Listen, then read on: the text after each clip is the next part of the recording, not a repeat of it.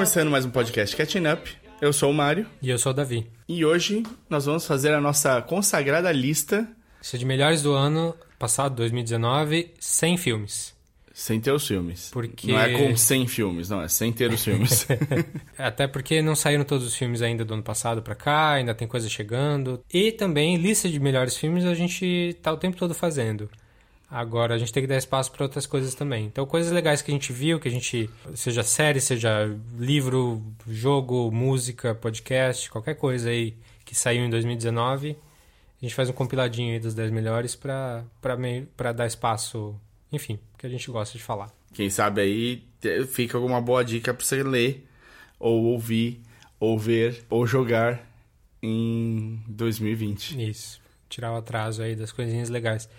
Também a gente vai falar um pouquinho das indicações do Oscar. É, como a gente normalmente faz um especial do Oscar depois da, da cerimônia, a gente vai dar só uma. Uma pincelada Uma aí. pincelada que, que que faltou aconteceu. nas indicações, que a gente já viu, o que, que faltou ver. Só pra você não dizer que a gente não falou de filme É.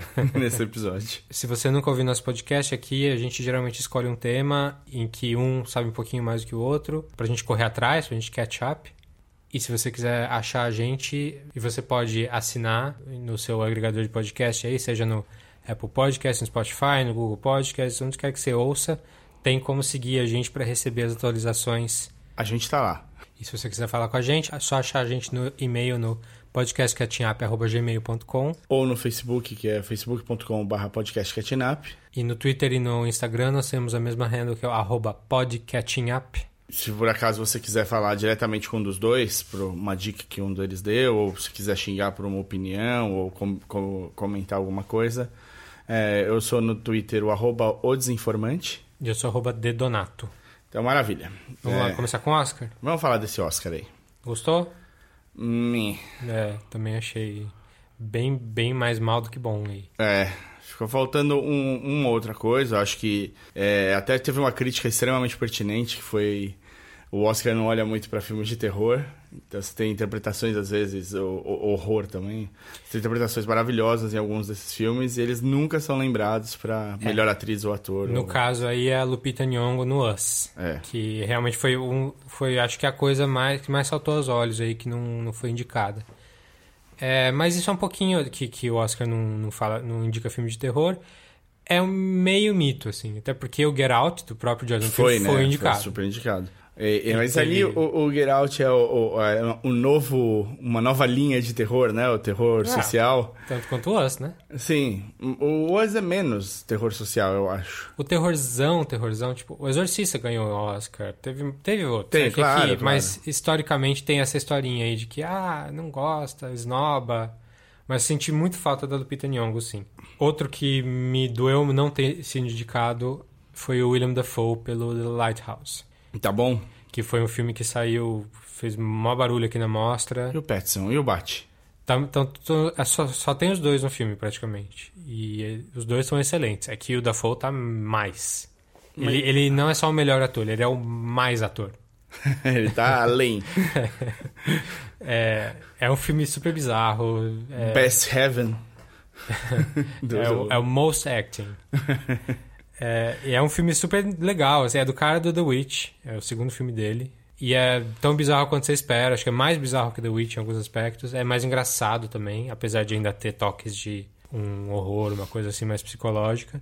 E o William Dafoe tá, assim, se divertindo. Dá pra ver que ele tá gostando de fazer aquilo lá. Tem umas coisas bem bizarras no filme. Achei super legal e também não foi indicado. É. Lighthouse foi indicado pra fotografia?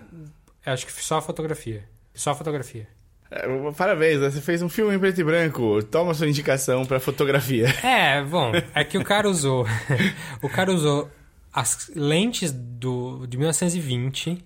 é, ele fez o filme quadrado ao invés de widescreen. Ele fez o máximo possível para ser um filme velho, é, autêntico. E ótimo, ele até queria fazer em mono o som, por algum motivo. Apesar do filme não se passar em 1920, o filme se passa em 1800 e alguma coisa. Mas sei lá porque ele achou. Mas ficou muito bom, ficou realmente muito bonito. E não é só porque é em preto e branco que o filme é bom. Não falaram, não colocaram nada do The Farewell, que é um filme com a Aquafina Aquela, Ah, a Fina. aquela Fala- falaram super bem. Falaram que ela carrega o filme nas costas. Ela não foi nem a melhor atriz? Ela carrega o filme nas costas. E quem conhece ela, que ela é toda rapper e tal, é. é outra coisa. O Eu personagem ia, dela. eu ia usar espivitada como termo. Mas é um filme baseado na, na vida da diretora mesmo, em que. é, vou contar rapidinho, porque pouca gente viu, vou só dar a premissa aqui. Ela é uma chinesa americana, mora nos Estados Unidos, e a avó dela da China é diagnosticada com câncer, e a família resolve não contar pra avó que ela é diagnosticada com câncer. Porque é culturalmente aceito na China, sim, porque a pessoa não fica sofrendo, pensando. Falam que a pessoa morre mais por saber que tem o câncer do que pelo câncer. E é isso, é ela, americana, ou seja, outra cultura, tendo que lidar com essa informação da avó. Isso foi um episódio do This American Life uns anos atrás, do podcast.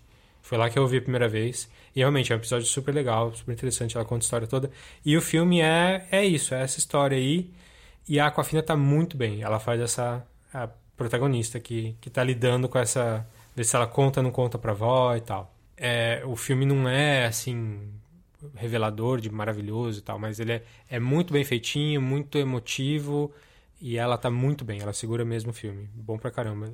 Podia ter sido indicado pra um monte de coisa, direção, roteiro e atriz principalmente. Não foi. E é uma, uma das coisas que o Oscar voltou a ser criticada, né? Zero diretoras. É, zero diretoras, porque indicaram o Little Women, da, da Greta Gerwig, mas não, Sim, indica- não é, indicaram ela como Greta, diretora. Sim. E também zero atores. Tem filmes asiáticos concorrendo, mas zero atores asiáticos. É, temos o Parasita, né? Então, Sim, Pa- Parasita sim. indicado para. Esse foi a grande notícia do Oscar, né? O Parasita foi indicado para melhor filme e para melhor filme estrangeiro, Ele é o segundo mais indicado, né? depois do, do Joker. O palhaço. É, então esse pra mim é o maior problema do filme. A gente já falou aqui, é o maior problema do Oscar desse ano. A gente já falou aqui o quanto que a gente meio que se dece- decepcionou com o Joker. É mais um verniz de filme do que um filme.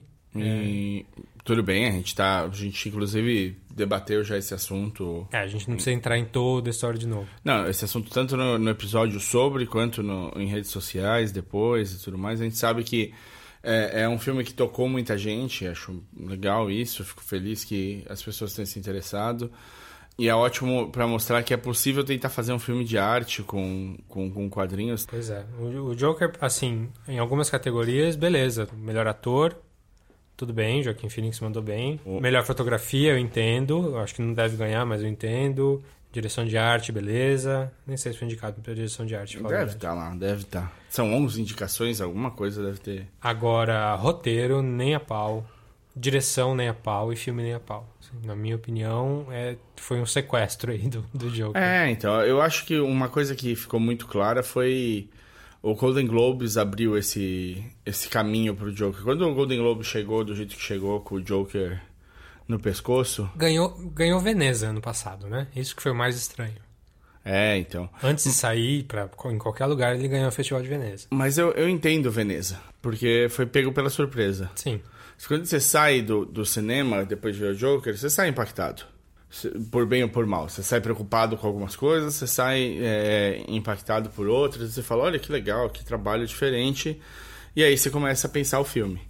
É, se você não deu tempo de pensar o filme, ele pode ganhar o prêmio. Ninguém conhecia, ele chegou ali, tipo... E a- até o ponto de- em que Veneza aconteceu, a maioria dos filmes de- do ano passado, fortes concorrentes, não tinham, não estavam nem perto de ser lançados. Então, eu entendo. Então, beleza. Estranho, mas beleza. Agora, o Golden Globes veio usando o, o- o dois pingentes de coringa nas orelhas ali. Então, o, já deu pra entender que o Oscar ia provavelmente seguir essa tônica também, com muita chance do Joaquim levar, né? É bom, ele, ele vai concorrer com o Adam Driver do Marriage Story, com o Antônio Bandeiras do Dor e Glória, que não, não, vai, não vai ganhar, provavelmente. Com o DiCaprio no Once Upon a Time, também não vai ganhar. E com o que eu acho que é o melhor dessa, dessa galera aqui, que é o Jonathan Price no do Two Popes. É, eu acho que no final, assim, do, do que dá pra ver, você vai ter. Tem duas barbadas. Provavelmente, eu, ó, pra mim, o Joaquim leva o melhor ator. E o Parasita leva o melhor filme estrangeiro. Isso, tipo, tá quase. Então, não É, não, eu já sei, eu sei. Já aconteceu. Porque, eh, lembrando, o Oscar, quem vota no Oscar é quem é da indústria, quem trabalha com filme. Se você teve um filme indicado, você entra pra academia. Eu acho que é direto, assim. Acho que é direto também. É, en- Então, tem muita gente votando. Então, se muita gente tá vendo ali a listinha e fala, eu vou votar ele pra melhor filme. Então, eu vou- já vou votar nele pra melhor filme, porque eu adorei. Mas filme estrangeiro eu vou dar chance pra algum outro aqui. E aí, mas não gente suficiente pensa assim, ele não ganha melhor filme e não, ganha, melhor, filme, melhor filme estrangeiro. É, eu sei. Já vi acontecer, é complicado. Mas assim, eu acho difícil ele não ganhar o melhor filme estrangeiro, porque A Ele- concorrência é fraca. Convenhamos, a concorrência é fraca. além de ser uma, uma concorrência que não é do mesmo. não, não tá no mesmo peso. Cadê Vida Invisível e Bacurau nessa lista aí, caralho? É, Bacurau não tá, mas o problema não é só o Bacurau ali, né? Bacurau vai sair agora em março. É, a mesma jogada que fizeram com Cidade de Deus, né? É, É, passa mas- no ano seguinte. Mas o Vida Invisível era o nosso concorrente e não foi escolhido. Ah, Mas além disso tudo, o, o Parasita foi um dos filmes que foi aquela que deu de 10 a 0, sabe? Lavada. Sim, Porque, sim. tipo, todo lugar que ele foi, todas as pessoas, todos os, os programas de entrevista, tudo faltou chover ouro no, no diretor. Sim. É, é, eu acho difícil. Acho que todo mundo vai votar nele pra, pra melhor estrangeiro e ainda vai ter aqueles que vão votar nele pro melhor filme. Porque Sim. Eu, Mas eu, eu- acho que não vai ganhar melhor filme, não. é, eu também acho a que não. princípio é isso. Ele vai ganhar melhor filme estrangeiro e. Você acha que vai seguir a mesma coisa? Você, você que já viu o 1917, 1917, tem chance O 1917 tem chance de ser o melhor filme de ser, do ano? de ser votado o melhor filme do ano. Eu não acho que seja o melhor filme do ano. Não sei nem se entra no meu top 10, pra falar a verdade. Qual é o melhor filme do ano, neste momento, pra você? Pra mim, ainda, ainda é Bacurau. Mas como não conta pro Oscar, o meu número 2 tá o Two Popes. Ah, olha só. Mas você já assistiu Bacurau? 11 vezes. Ai, caralho. 1917 é filme pra ganhar Oscar mesmo, assim, de porque ele é tecnicamente é um absurdo, assim, ele é parece, ele parece um take só, parece um plano de sequência só. Tem um cortes, cortes invisíveis e é uma história super emocionante de heroísmo e tal. E, e realmente me impressiona. Mas eu, eu, eu senti que faltou um pouquinho no, no roteiro. Assim. Os filmes de guerra, geralmente, pode pensar em filme de guerra famoso.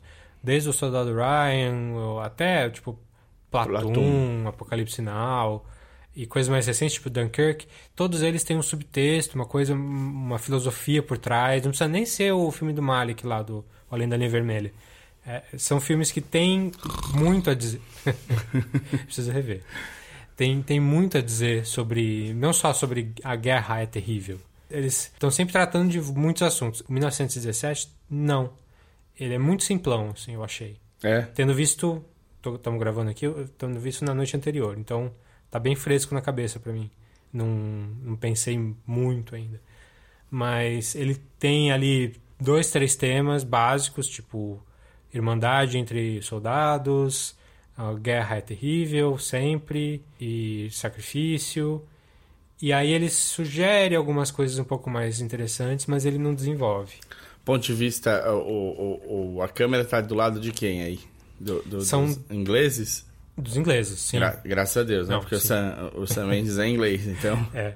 Não, o filme, o filme acompanha dois soldados numa missão. É, é isso. É só isso o filme inteirinho.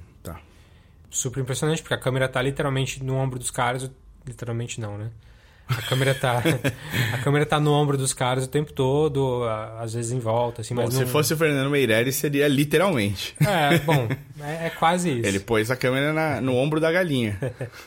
Mas, então, é um filme super legal, um filme que tem muita chance de Oscar aí. É, não sei quem vai levar ainda, porque a gente não falou ainda do Irishman, né? É.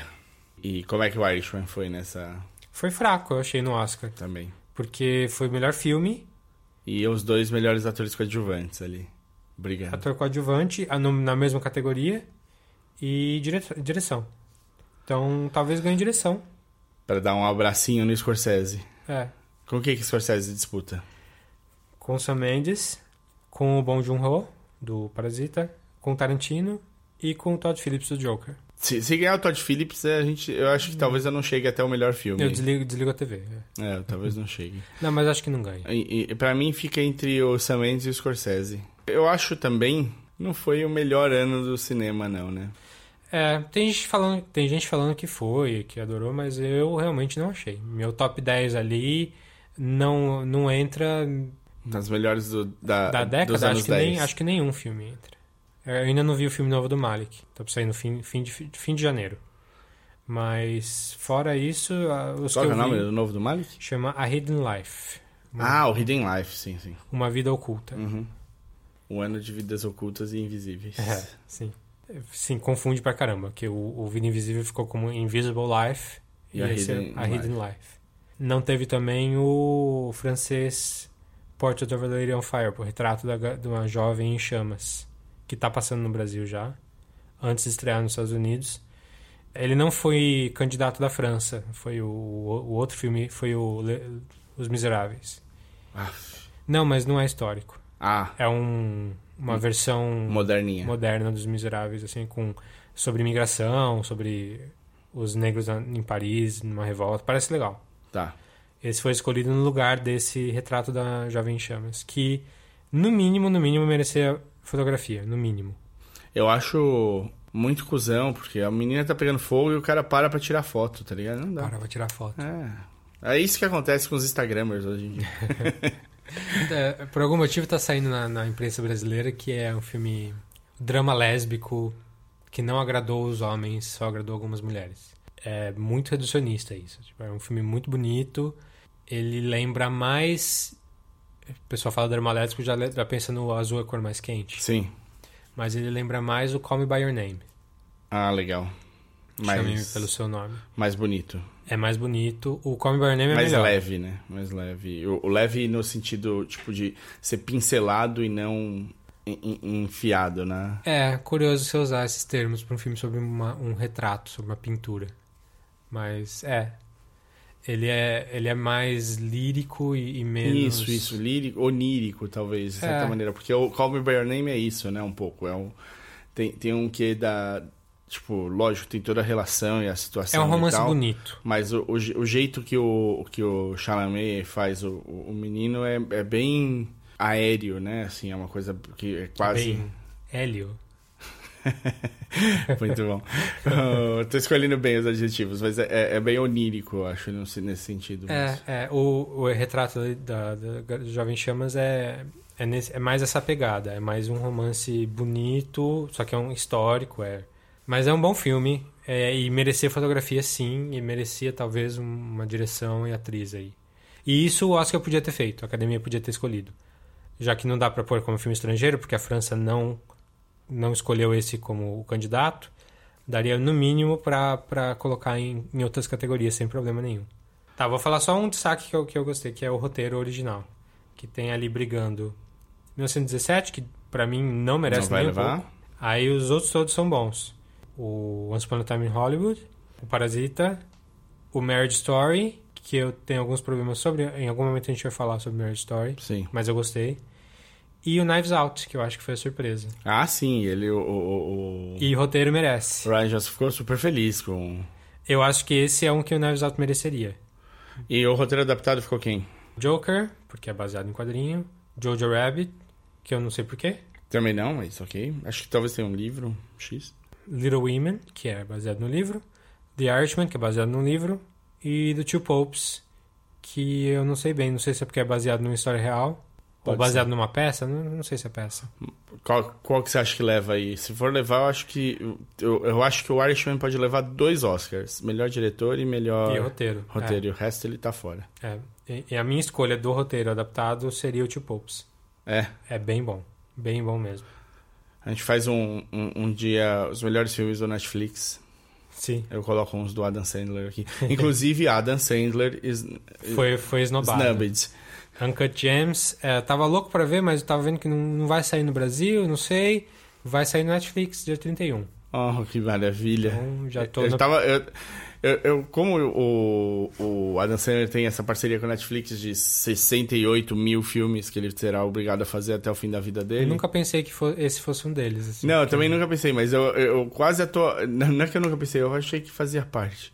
Sabe, tipo, alguém- algum diretor falou: Ah, você tem a entrada aí pra fazer na Netflix? Tenho. Então vamos fazer um filme legal, assim, assado? Ele fez uma brincadeira, mas deu pra entender que ele ficou chateado de não ter sido indicado. É. O- os diretores são muito bons. Os Safdie Brothers, eu vi um filme deles com o Robert Pattinson, mas uns anos, dois anos atrás. Chama Good Time. E dá pra ver que os caras são muito bons. Eles são moleques, mas eles sabem muito o que eles estão falando, assim. Eu tô louco pra ver esse Uncut James aí e já, já, já tô triste por ter sido esnobado. É, aí fica a Aquafina, o, o Sandler, a Greta, William Dafoe, o Dafoe. É, ficam algumas coisas que Lupita. passam. Oi? A Lupita a Lupita. É. Acho que essas são os maiores snubbits do Oscar aí. Uhum. E a academia indicando que façam mais coringas, né? É, então, esse é o problema, né? O Oscar acaba ditando o que, que vai ser feito nos próximos anos. Sim. Por outro lado, quem lembra do Green Book? Você. Quem menos gostou do filme guardou pra história. Não, o que eu quero dizer é que já é um filme esquecido. Ninguém liga mais pro Green Book. Sim. Então, ninguém liga mais pro artista.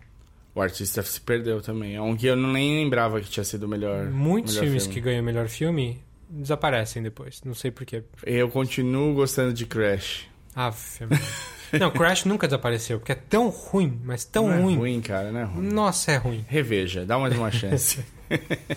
Quando eu precisar me torturar, eu vejo. tá bom. É... Então é isso, chega de Oscar? Chega. Vamos lá para nossa pauta principal aí, que são a, no- a nossa listinha de 10 melhores coisas de de 2019 que não são filmes. Boa. Quer começar? Posso começar. Eu vou começar com uma dupla aqui, porque é, é só pra tapar o. Ah, então. Roubei. Dois. Roubei. Tá. Não, não, é, é só porque são duas séries do Netflix, atualmente do Netflix. Eu coloquei o Comedians in Cars Getting Coffee Uhum. e coloquei o My Next Guest, Needs No Introduction. É, Então, Comedians in Cars é aquele showzinho hobby do Seinfeld. exatamente, é hobby. E porque Que- junta duas coisas que ele ama e as pessoas pagam pra ele fazer o que ele ama. É basicamente isso. A gente já falou da série aqui no podcast em outras vezes, mas é, é ele chama um amigo famoso, comediante, pra an- entrar num, andar num carro, passear, e geralmente um carro que representa o convidado. É, que ele, ele acredita representar o convidado. Então, geralmente um carro antigo, um carro excêntrico. E eles vão tomar um café em algum lugar. E vão conversando sobre comédia. Por que, que eu pus? Eu gosto muito de ver o, o jeito que a pessoa raciocina e tudo mais. Mas eu acho que a essa altura eu já tô também gostando muito de ver como a pessoa raciocina a piada por trás. Uhum. E se tem uma coisa que o, o Comedians in Cars faz muito bem é isso. Ele mostra o jeito que os comediantes trabalham por trás ali. Eles, na na conversa você entende como o cara pensa O a piada, o processo. E esse começou já com uma essa temporada de 2019 começou já com uma porrada que eu gosto, que eu achei muito bom, porque é, uma- é super complicado. É um cara super complicado que é o Ed Murphy. Sim. O primeiro episódio com o Ed Murphy é longuíssimo pra, pra Comedians in Cars, que sei lá, são 12 minutos, 15 minutos de episódio. Eles têm 40, uma coisa É. assim, né? E o Ed Murphy é um cara, sim, controverso, porque os principais stand-ups dele você não consegue assistir hoje em dia sem jeito se matar por dentro. É muito difícil. E você vê que, tipo, é, é muito louco a mudança que tem, porque é 1984, sei lá, 83, os, os, Por aí. os especiais. O Raw e o outro que eu esqueci o nome agora. E é, então, sei lá, são 30 anos, 30 e poucos anos atrás. E, tipo, a mudança de paradigma na sociedade, assim, é absurda. E o... É super misógino. Super, super errado de todos os jeitos. E as pessoas morrem de rir. Morrem, mas morrem de rir. Você fala, mano, meu Deus do céu, né? Tipo, o, o- o quanto que a gente mudou como sociedade em pouco tempo. Isso é interessantíssimo, mas eu não digo pra você assistir isso porque é. É, é difícil, é, dói. E é um cara que depois foi pro cinema estourou em vários filmes. E de repente ele foi sumindo, sumindo, sumindo. É, ele, ele se desapareceu porque ele só fez merda, né? Ele só pegou coisa pra dinheiro. Desde que ele resolveu fazer, refazer o Nutty Professor lá, Sim, que ele achou o nicho dele de, de fazer todos os papéis. sim. Ele começou isso com o Coming to America, muito antes, mas ali ele pegou comédias fracas em que ele. Podia exercitar. todos os personagens. é. E aí começou só a pegar coisa semi-infantil ou humor escatológico. Ganhou todo o dinheiro do mundo com o burrinho do Shrek. Sim, não precisa nem se preocupar mais. E E, su- e praticamente sumiu. É, ele não foi mais fazer stand-up, aí surgiu uma história de que ele tava com medo de palco, né? O Stage fright. Stage Fright.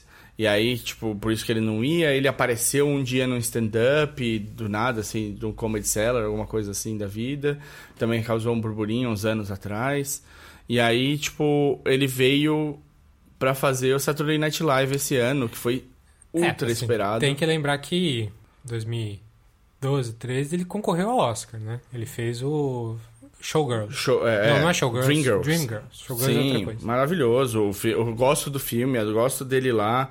Ele, meu, ele é um. Ele é ótimo ator. Não, não tenho dúvida disso. E é a mesma coisa do Sandler, é saber usar. Sim. O, os diretor na mão do diretor certo, ele tira o negócio. My Name is Dolomite, que eu não vi ainda, mas saiu no, no Netflix. É, dizem que ele tá muito bem no- na interpretação. Mas ele é esse cara, ele some, aparece, e ele não é mais. Ele não tem toda aquela confiança que ele tinha antes. E ele voltou com My Name is Dolomite, ele voltou no Saturday Night Live e antes disso tudo ele fez o Comedians in Cars. E é um episódio ótimo, ótimo, pra você entender um pouco quem é o Ed Murphy, como é que ele veio de lá até aqui. Então, é, é legal, eu, eu gosto muito. Nesse, nessa temporada tem o Rick Gervais de novo, aí tem o Matthew Broderick, que também é muito legal de ver. Então tem bons episódios. E eu coloquei o, o My Next Guest, porque também tem voz entrevistas nessa O que, temporada. que é o My Next Guest? My Next Guest Needs an Introduction é uma série também, um hobby. Eu coloquei dois hobbies do David Letterman pro Netflix. É, o Letterman se aposentou e não conseguiu se aposentar também, no mesmo estilo do Seinfeld. Quem para morre, né? Tem de continuar nadando. Ele resolveu fazer uma série mais rebuscada de entrevistas Entrevistas mais profundas do que, que ele fazia no, no, no Night Show. programa. E aí essas entrevistas acontecem em dois momentos. Um no qual ele visita a pessoa, que é, é- são é, enxertos que eles colocam no meio en- entre a entrevista principal, que é num palco de alguma cidade com plateia. E é sempre alguém ultra famoso. Tipo, É, o não- primeiro deles foi o Obama. É, não, não é light. Não é uma série light. Nessa temporada ele faz Kanye West, Ellen DeGeneres, Tiffany Haddish, Lewis Hamilton, a Melinda Gates e tem um extra do o Zach Galifianakis, que também é bem legalzinho. E se você quiser falar o nome dele certo, eu agradeço. Galifianakis. Galifianakis. O meu número 10 aqui é uma série do Netflix também, que não é a primeira temporada também, é a segunda, que é o Mindhunter. Opa. Que E a é quarta, tá vindo? A terceira. A terceira. Então, a série entrou num- na geladeira agora. Um hiatinho? Ela não foi cancelada, mas ela não tem previsão de volta, porque o Fincher tá fazendo outras coisas. É, ele precisa também. É, sei lá. Ah, Cara, ele é um diretor muito grande, né? Tipo, eu, faz tempo que ele não solta um, um negócio pesado. É, o que ele tá fazendo é outra série do Netflix. A filha da puta. Mas Mindhunter é aquela série que a gente já falou aqui também, que é sobre o FBI nos, no começo dos anos 70, sobre quando eles estavam desenvolvendo a área de, de, de assassinos seriais. é, a área de... Psicologia dos assassinos seriais. Isso. É, a análise... Tem um nome certo, eu esqueci agora. Mas é... Quando eles estão faz, começando a fazer o perfil dos, dos assassinos seriais como um bloco de... de um jeito de, de tentar prevenir esse tipo de coisa. Então eles vão estudar os caras, além de só prender os caras. Boa. E o que é mais. E é uma série que começou lá nos anos 70 e, e a segunda temporada já é comecinho de 80. O que é legal dessa série, que eu já, já falei aqui outras vezes, é que é uma série onde eles têm discussões o tempo todo entre eles sobre o que é melhor fazer. O que nós vamos fazer para pegar tal coisa. É- O mais legal é que tá todo mundo com a sua razão ali. Não é uma coisa que, tipo, ah, a série precisa chegar em tal ponto, então vamos colocar esse protagonista aqui contra esses pessoal, esse pessoal que vai ser um obstáculo, e ele precisa convencer esse pessoal para poder chegar lá no final do, do episódio. Não. Todo mundo tem sua razão. Tipo, ah, eu quero fazer isso. Ah, mas se você fizer isso, isso não vai dar certo. É, essa é uma escolha errada. E tá- todo mundo tem a sua razão e você e ganha o melhor argumento. Os personagens vão se desenvolvendo assim, na conversa mesmo. E fica todo mundo super profundo mesmo. Dá pra, hoje dá pra inferir o que, que tal e tal personagem faria em tal e tal situação. Então é uma série muito, muito bem escrita. Assim, os roteiros são todos excelentes. E essa última temporada tá, tá aqui na lista porque o arco da temporada toda foi é, um grupo de, de assassinatos serial que aconteceu em Atlanta no, no- naquela época, que é muito sério, muito pesado. Tem um episódio ali no meio que assim, te deixa mal mesmo. tipo, soco no estômago. E é uma série que pouca gente vê. Então, Você aproveitou. aproveito para colocar aqui na lista. Recomendo muito Mindhunter. Desde a primeira temporada já é muito boa, a segunda é melhor ainda. Quanto mais gente vê, talvez eles desengeladerem, a, a, tirem do freezer aí a, a- a série. Esse é o meu número 10. Maravilha. Meu número 9 é só porque também foi um ano que eu consumi muito podcast. É, entraram alguns novos, saíram outros. E um podcast que eu comecei a ouvir esse ano, mas mais perto do fim, não é o Punch Up the Jam. Não é o Pump Up the Jam, é o Punch Up the Jam. Podcast de, de duas pessoas, um cara e, um- e uma menina, que basicamente, assim, vou fazer bem curto, porque não dá pra também encerar muito o podcast. Eles pegam músicas, cada episódio é uma música. Primeiro, eles falam umas coisas engraçadas sobre é, dados sobre a banda e tal Músicas famosas. famosas. Eles vão lá e destrincham a letra inteira, fazem tipo verso a verso, sei lá, e eles terminam fazendo uma paródia. Essa paródia pode ser outra música, pode ser tipo uma telenovela, sei lá, pode ser qualquer coisa, eles vão fazer no final com essa música. Vale porque os dois, o, o- o- a química dos dois é muito boa. Eles funcionam super bem juntos e tal. Eles também trazem gente de fora pra, pra, pra ajudar no episódio. it doesn't make a lot of sense, but there's also no reason for it to make no sense. So I thought what I would do is give it a reason to make sense by translating it into a different language. Oh my God. Then translating it back to English Yep. a few times to get different translations. And what better language to choose for my Nigerian friend Seal than the language of my parents, Yoruba?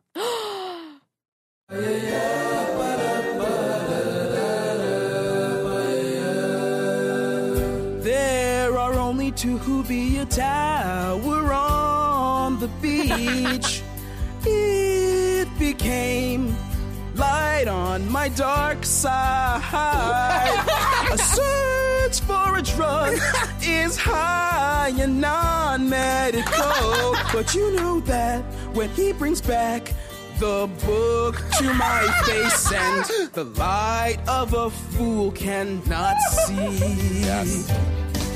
Son, I compare you with kisses from a hair on a skin color. Oh, somewhat I get it. A stranger who's comfortable, yes. Eu indico pra você não fazer isso com músicas que você goste.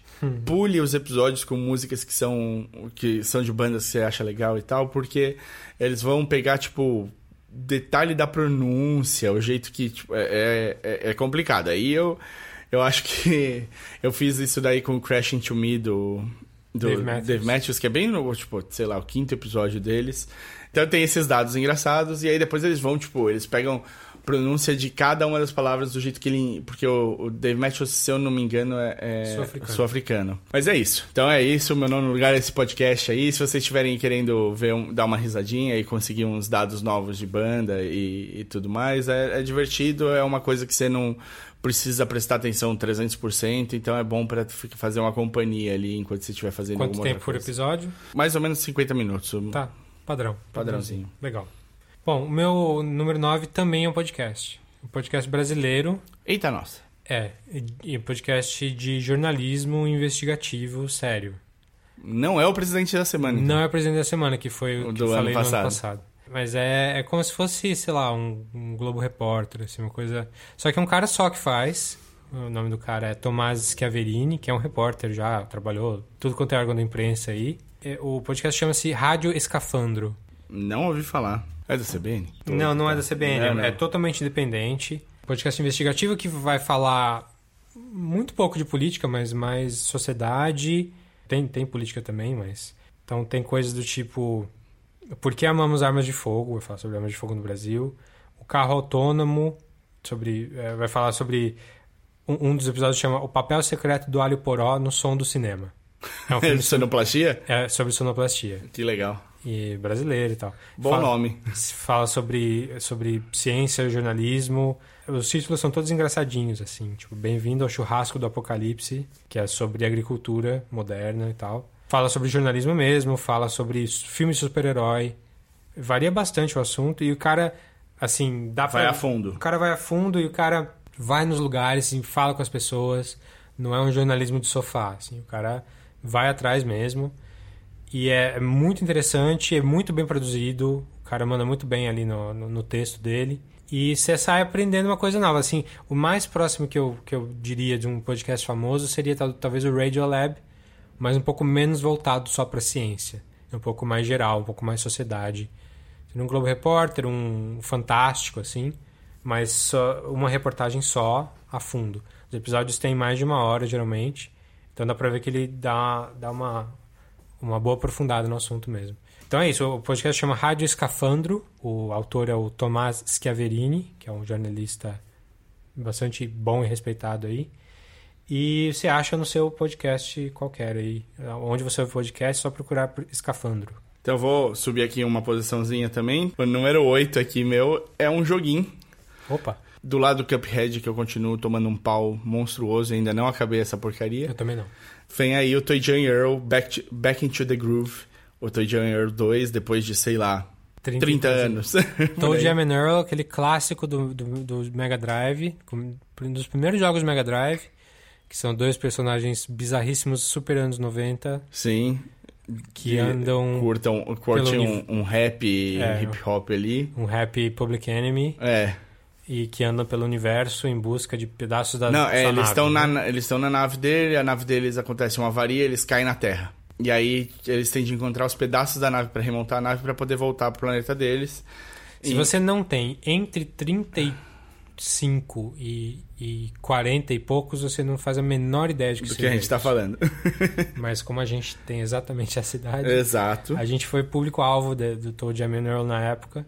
E a SEGA, foi a SEGA mesmo, né? Que refez, fez um. um não, não, não é, não é nem um remaster, mas é uma homenagem, é um jogo novo. É, o- é o 2 mesmo. É, como, é uma. Não, porque o 2 existe na época. Não- Ah, existiu? Eu não joguei o 2. Que horrível, porque eu fui muito fã, assim. Inclusive era um, um hit na minha casa de meu pai e a minha mãe comentarem coisas do jogo com a gente, assim, porque ficava. Eu nunca entendi o jogo até hoje. É, você vai andando por níveis, né? São vários níveis que você vai subindo. Nível por nível vão aparecendo novas, novos desafios. E são todos é, leituras engraçadas dos humanos que existem, entendeu? E, além de coisas absurdas, tipo o diabo ou um anjinho, o cupido. Tudo que possa transformar ou, ou dar uma dificuldade extra ao que já era difícil. Mas aí tem, tipo, carteiro, tem é, senhorinha de andador, tem o cara é, com, fazendo jardinagem. Todos esses são meio que inimigos seus durante o, o, o caminho todo. Você vai encontrando pedaços do mapa para você conseguir achar a nave. E você vai encontrando pe- os pedaços da nave até que você monta a nave e vai embora do- da Terra pro, de volta Você tá seu falando tanto do original quanto. Quanto desse. desse, é. Então, é, E o- mas- o, gráfico mudou muito? Não, né? Não, deu uma É- melhoradinha. É pixel art É, ainda. pixel art, é. Deu uma melhoradinha, assim, nos acabamentos, em, em fluidez e tal, mas ó, é ba- basicamente a mesma coisa. É pra quem realmente gostava do original e resolveu faz- dar, uma, dar uma nova chance. É só nostalgia ou é um, o jogo traz coisas novas pra hoje em dia? Traz algumas, tra- traz algumas coisas novas, ou inimigos novos e tal. Eu não terminei esse, então não posso te dizer até onde que vai. Então vale, vale a pena porque é um, um. Pra mim, eu senti mesmo como se fosse uma continuação do, do 1, onde eles estão passando pela mesma situação, mas eles têm novos personagens, tem um monte de coisa. Eu adoraria poder colocar o jogo do Ganso no top, mas não fui eu que joguei, foi a Marina. Eu só acompanhei, então. Então vamos lá, porque esse é o meu número 8. a gente tá em sintonia aí. Começou com. Falou de série Netflix, eu falei de série Netflix. Aí, Podcast, Podcast, jogo. jogo. e agora jogo também. Então o meu número 8 é o Untitled Goose Game, que é um joguinho que saiu para todas as plataformas aí recentemente, um jogo independente, que foi uma ideia de piada que os caras tiveram para fazer. Resolveram fazer de verdade e deu muito certo. É um dos jogos mais vendidos do ano. Untitled Goose Game é o jogo sobre um ganso mesmo. Você joga com um ganso e você tá numa num parque, vizinhança, e você, o seu objetivo é ser o mais escroto possível para todo mundo em volta, todos os humanos em volta de você. Então você tem que ser irritante. Eu acho, eu acho que isso é preconceituoso, porque a visão humana do ganso. Como é que o ganso. Eu quero ver o jogo do homem feito pelo É, ganso. então. É, acho que tem bastante de hominho sendo irritante. Agora é o ganso. É, é um, é meio que um puzzler, é um jogo que você tem as missõezinhas para cumprir. Uma, uma lista, li- é praticamente uma lista de compras, assim, que você vai riscando conforme vai fazendo. E são coisas do tipo, prenda o jardineiro no, no, no cercado onde ele está trabalhando. E algumas coisas são mais sutis, assim, mas você não entende muito o que é, até você vai fazer. Tipo, complete uma, um sanduíche. E você não sabe que sanduíche que é e tal. Mas o, o, que, o que você pode fazer como ganso é andar, correr, bater a asa, sem voar, só pra ameaçar, e. Como é que barulho que faz o ganso? Grasnar? Grasnar. e grasnar. É só isso que você faz. E você pega as coisas com seu bico e pode arrastar as coisas. E é um jogo muito engraçado mesmo de dar risada. Sim. Tipo, e o gráfico é super limpinho, é um, é um cel shadezinho assim, então as cores são simples, um tom meio pastel ali quase o tempo todo. E é in- inteligente, assim, porque as coisas que você tem que fazer. Não é, precisa- não é simples, não, não é óbvio. não é óbvio. Você tem que pensar como é que eu vou fazer essa pessoa ficar irritada em tal lugar e Fazer- fazer tal coisa e se dar mal de tal maneira. Não é nada que machuca as pessoas, mas é, é- são pequenas irritações assim. Você tem que assustar o menininho pra ele entrar no- na loja. E aí você vai lá e grasna pra ele, rouba a bola dele. Puxa o cadarço dele. Então é, é puxa cadarço, esse é um clássico. Não, pode- esse jogo foi feito pro Carlos, ele só É. não pode ver mesmo. A gente tem um amigo que adora esse tipo de piada prática, assim. Mas é, é um jogo muito divertido. Ele é curto. Eu acabei ele em, sei lá, três horas. Mas você fez as outras? Eu fiz, assim, você não precisa fazer 100% para acabar o jogo. Você, Sim. fa- você faz 70% e passa. Eu fiz mais ou menos uns 80 e tantos de cada. E aí quando você acaba, que é brilhante. O final do jogo é lindo, assim. Ele é, é um full circle maravilhoso. E aí você tem uns extras para fazer. Mas é, é aquela história, tipo... É o Game Plus. Sim. É o mesmo jogo com tarefas extras. Aí eu fiz algumas e desencanei. E tem umas tarefas dessas extras são bem difíceis. São bem Bem difíceis. Eu não fiz todas, Marina não. tá quebrando a cabeça até hoje, assim. Com É. três, faltam três só. Eu gostei muito do jogo, tanto que tá aqui na minha lista, mas eu não, não coloquei. Não sou tão completionista, assim, completista. E, e não é tão fã de ganso quanto a Marina também. É. Quem é fã de ganso, cara? Gansos são horríveis. o bicho do diabo, é o pato do diabo. É, Mas o legal é, assim, pra que você... Se você tem... Saiu primeiro pra Switch. foi primeiro pra Switch? Primeiro Switch. Foi onde eu joguei. É, agora saiu pra Xbox e acho que talvez Playstation. Tinha saído no Steam também. O Steam ainda não saiu. Ah, não? Não saiu. É 2020. Ah. Vai sair ainda. Tá lá no meu wishlist pra Hum. quando sair poder ver. E, mas pra quem tem o Xbox Game Pass, ele saiu pro Xbox e já entrou direto no Game Pass. Então você não paga nada, é só baixar e jogar. Legal. Então o jogo chama Untitled Goose Game, que é o jogo sem nome do, do ganso. Jogo do ganso. Jogo do Ganso. Tá aí em todo, quase todas as plataformas, em breve em todas as plataformas. Sim. O meu sétimo colocado é uma série inesperada, pro- provavelmente pro Davi, pra estar no, numa lista. É o The Boys, série baseada em quadrinhos da Image da Dark Horse, Dark Horse, que foi feita pela Amazon. Assim que terminou a primeira temporada, já foi colocada pra segunda. Com a terceira temporada já sendo falada antes de sair a segunda, assim. Ela teve um retorno muito bom. E eu acho que veio meio out of nowhere, assim, tipo, pra maioria das pessoas. Sim, a gente já falou dela aqui, né? Você falou muito bem, eu não vi ainda. É uma. Então, ela me pegou de surpresa e ela me prendeu. A série, pra, pra quem não sabe, é basicamente assim: é um mundo em que tem os super-heróis. Esses super-heróis, eles têm uma vida pessoal. Muitos deles acabam chutando balde, fazendo merda e atropelando as coisas e afins. Superpoderes que vêm, tipo, natos. A princípio parece que sim. Se é no final ou não, você vai descobrir com a série e tal, mas é isso que parece. E eles são meio que uma cópia da. Os principais são uma adaptação da Liga da Justiça do DC. Então você tem lá o, o cara que é tipo Super-Homem, você tem a menina que é tipo a Mulher Maravilha, você tem o cara que é tipo Aquaman, você tem o cara que é tipo Flash. É fácil explicar para as pessoas dessa maneira. E você acompanha a série de dois caminhos, pri- principalmente pela visão do Hugh. O Hugh, é- ele parece, tipo, super franzino, você não dá um real pra ele, ele tem uma namorada que é muito legal, 10 de 10, e eles estão meio que namorandinho na rua, e ela é atropelada pelo velocista e explode. E na frente do Hugh. É, esse é, tipo, 3 minutos da série. É o, o começo de tudo. E aí, o, quando acontece isso com o Hugh, um cara aparece pra ele e fala assim, "I'm- um Butcher, e fala pra ele, cara, você vai me ajudar, a gente vai pegar esses caras porque eles não podem sair livres, leves e soltos das cagadas que eles fazem no mundo. E aí eu, você descobre que tem esses caras, os outros caras, o The Boys aí, que vão pôr os heróis na linha. Quando eu falo que a menina explode na frente do namorado, ela explode na frente do namorado. Então eles não seguram o sangue. Sim. Não chega a ser gore, mas vá, vá com calma se você tiver problemas com osso e, e afins.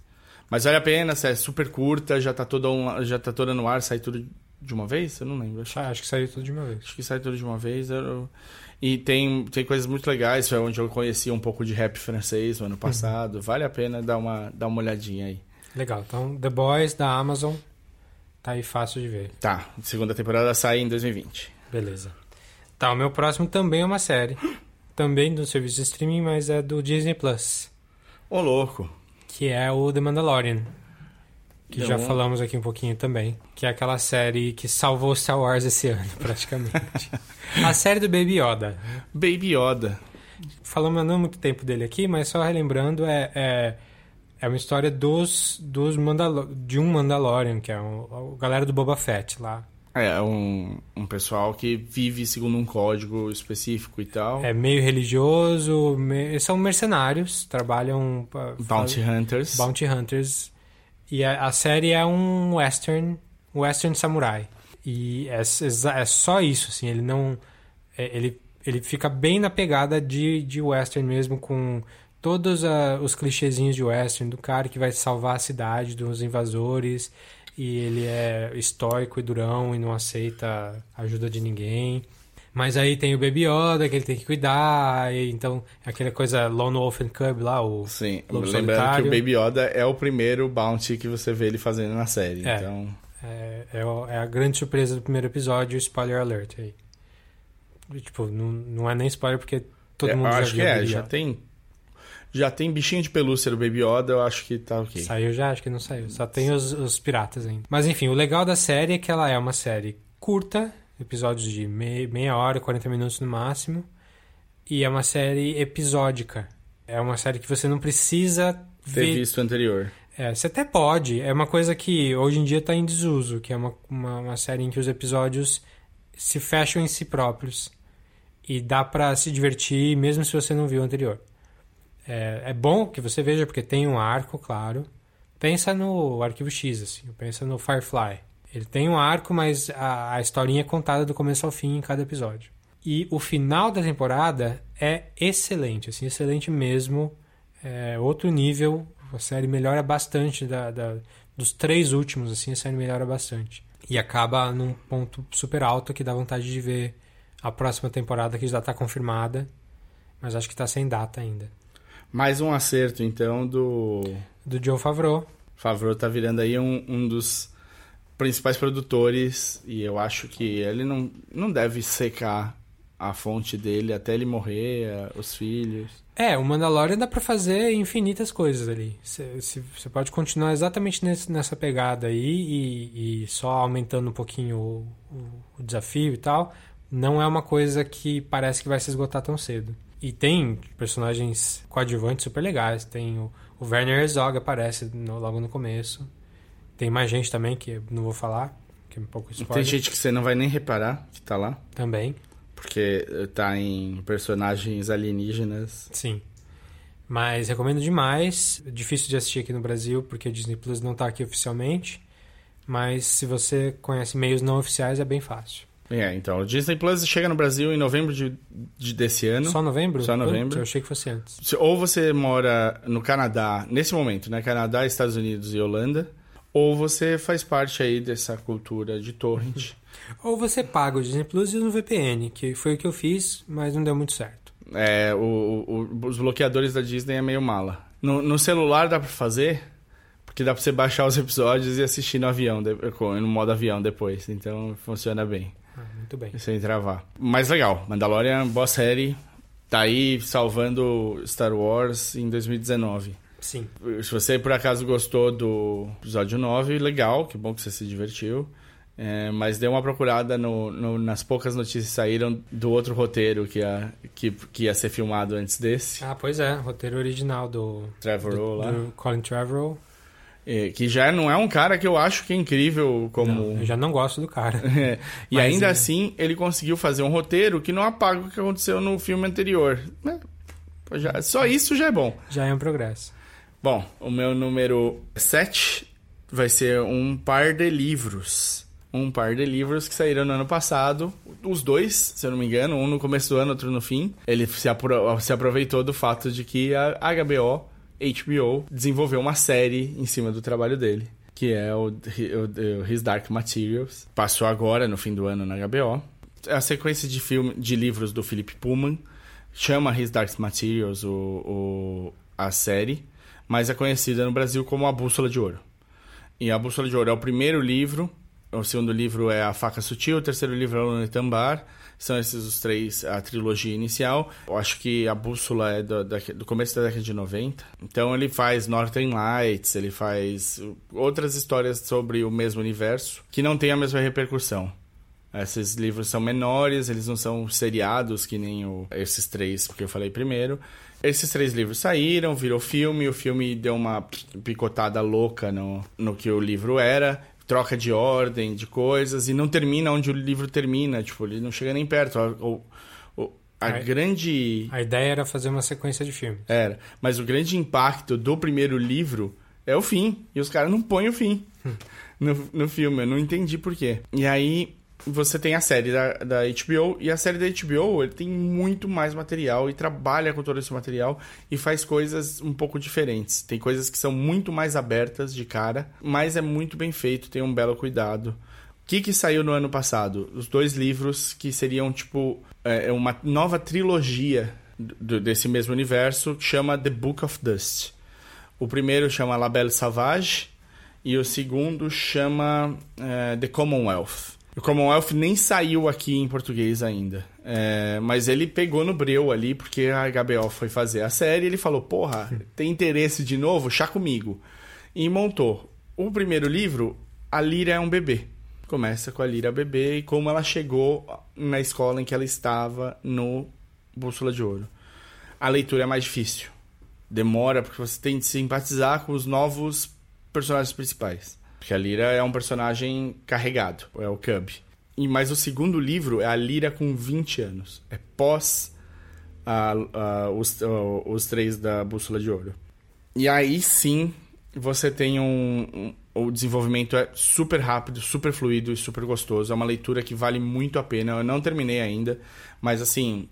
Eu pego pra ler e aí eu sou obrigado. Eu sou. eu me forço a parar de ler, porque é super fluido, é super. É um tranquilo. calhamação igual ao Bússola É um de Ouro? Calhamação. É maior, muito maior. Ixi. É, é umas é 700 páginas, 200 páginas. Vai sair o terceiro ainda, o terceiro eu não, não sei nem o nome, não sei que...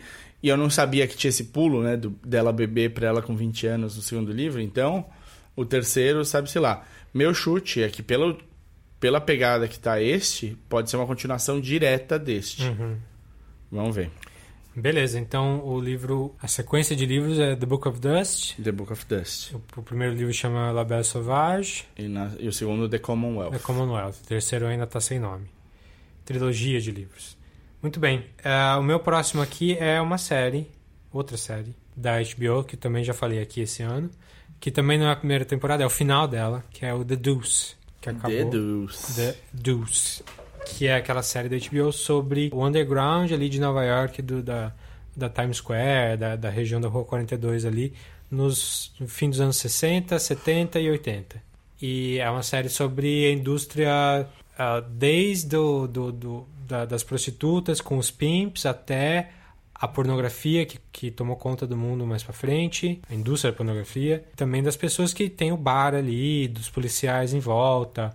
É uma série do David Simon, o criador do The Wire, então é um cara que manja muito dessa parte sociológica de, de, de construir uma, uma comunidade ali para você ah, discutir os temas os assuntos importantes ali de política. Ele fez um trabalho excelente nessa série, em todas as temporadas, especialmente nessa última, que é o final da história desses personagens todos, mas também é a parte dos anos 80 mesmo. E o que aconteceu de mais importante nos anos 80 foi o começo da gentrificação dessa região, de dela deixar de ser caída taxi driver e virar um polo de turismo como ela é hoje, bem no comecinho, e a epidemia de AIDS.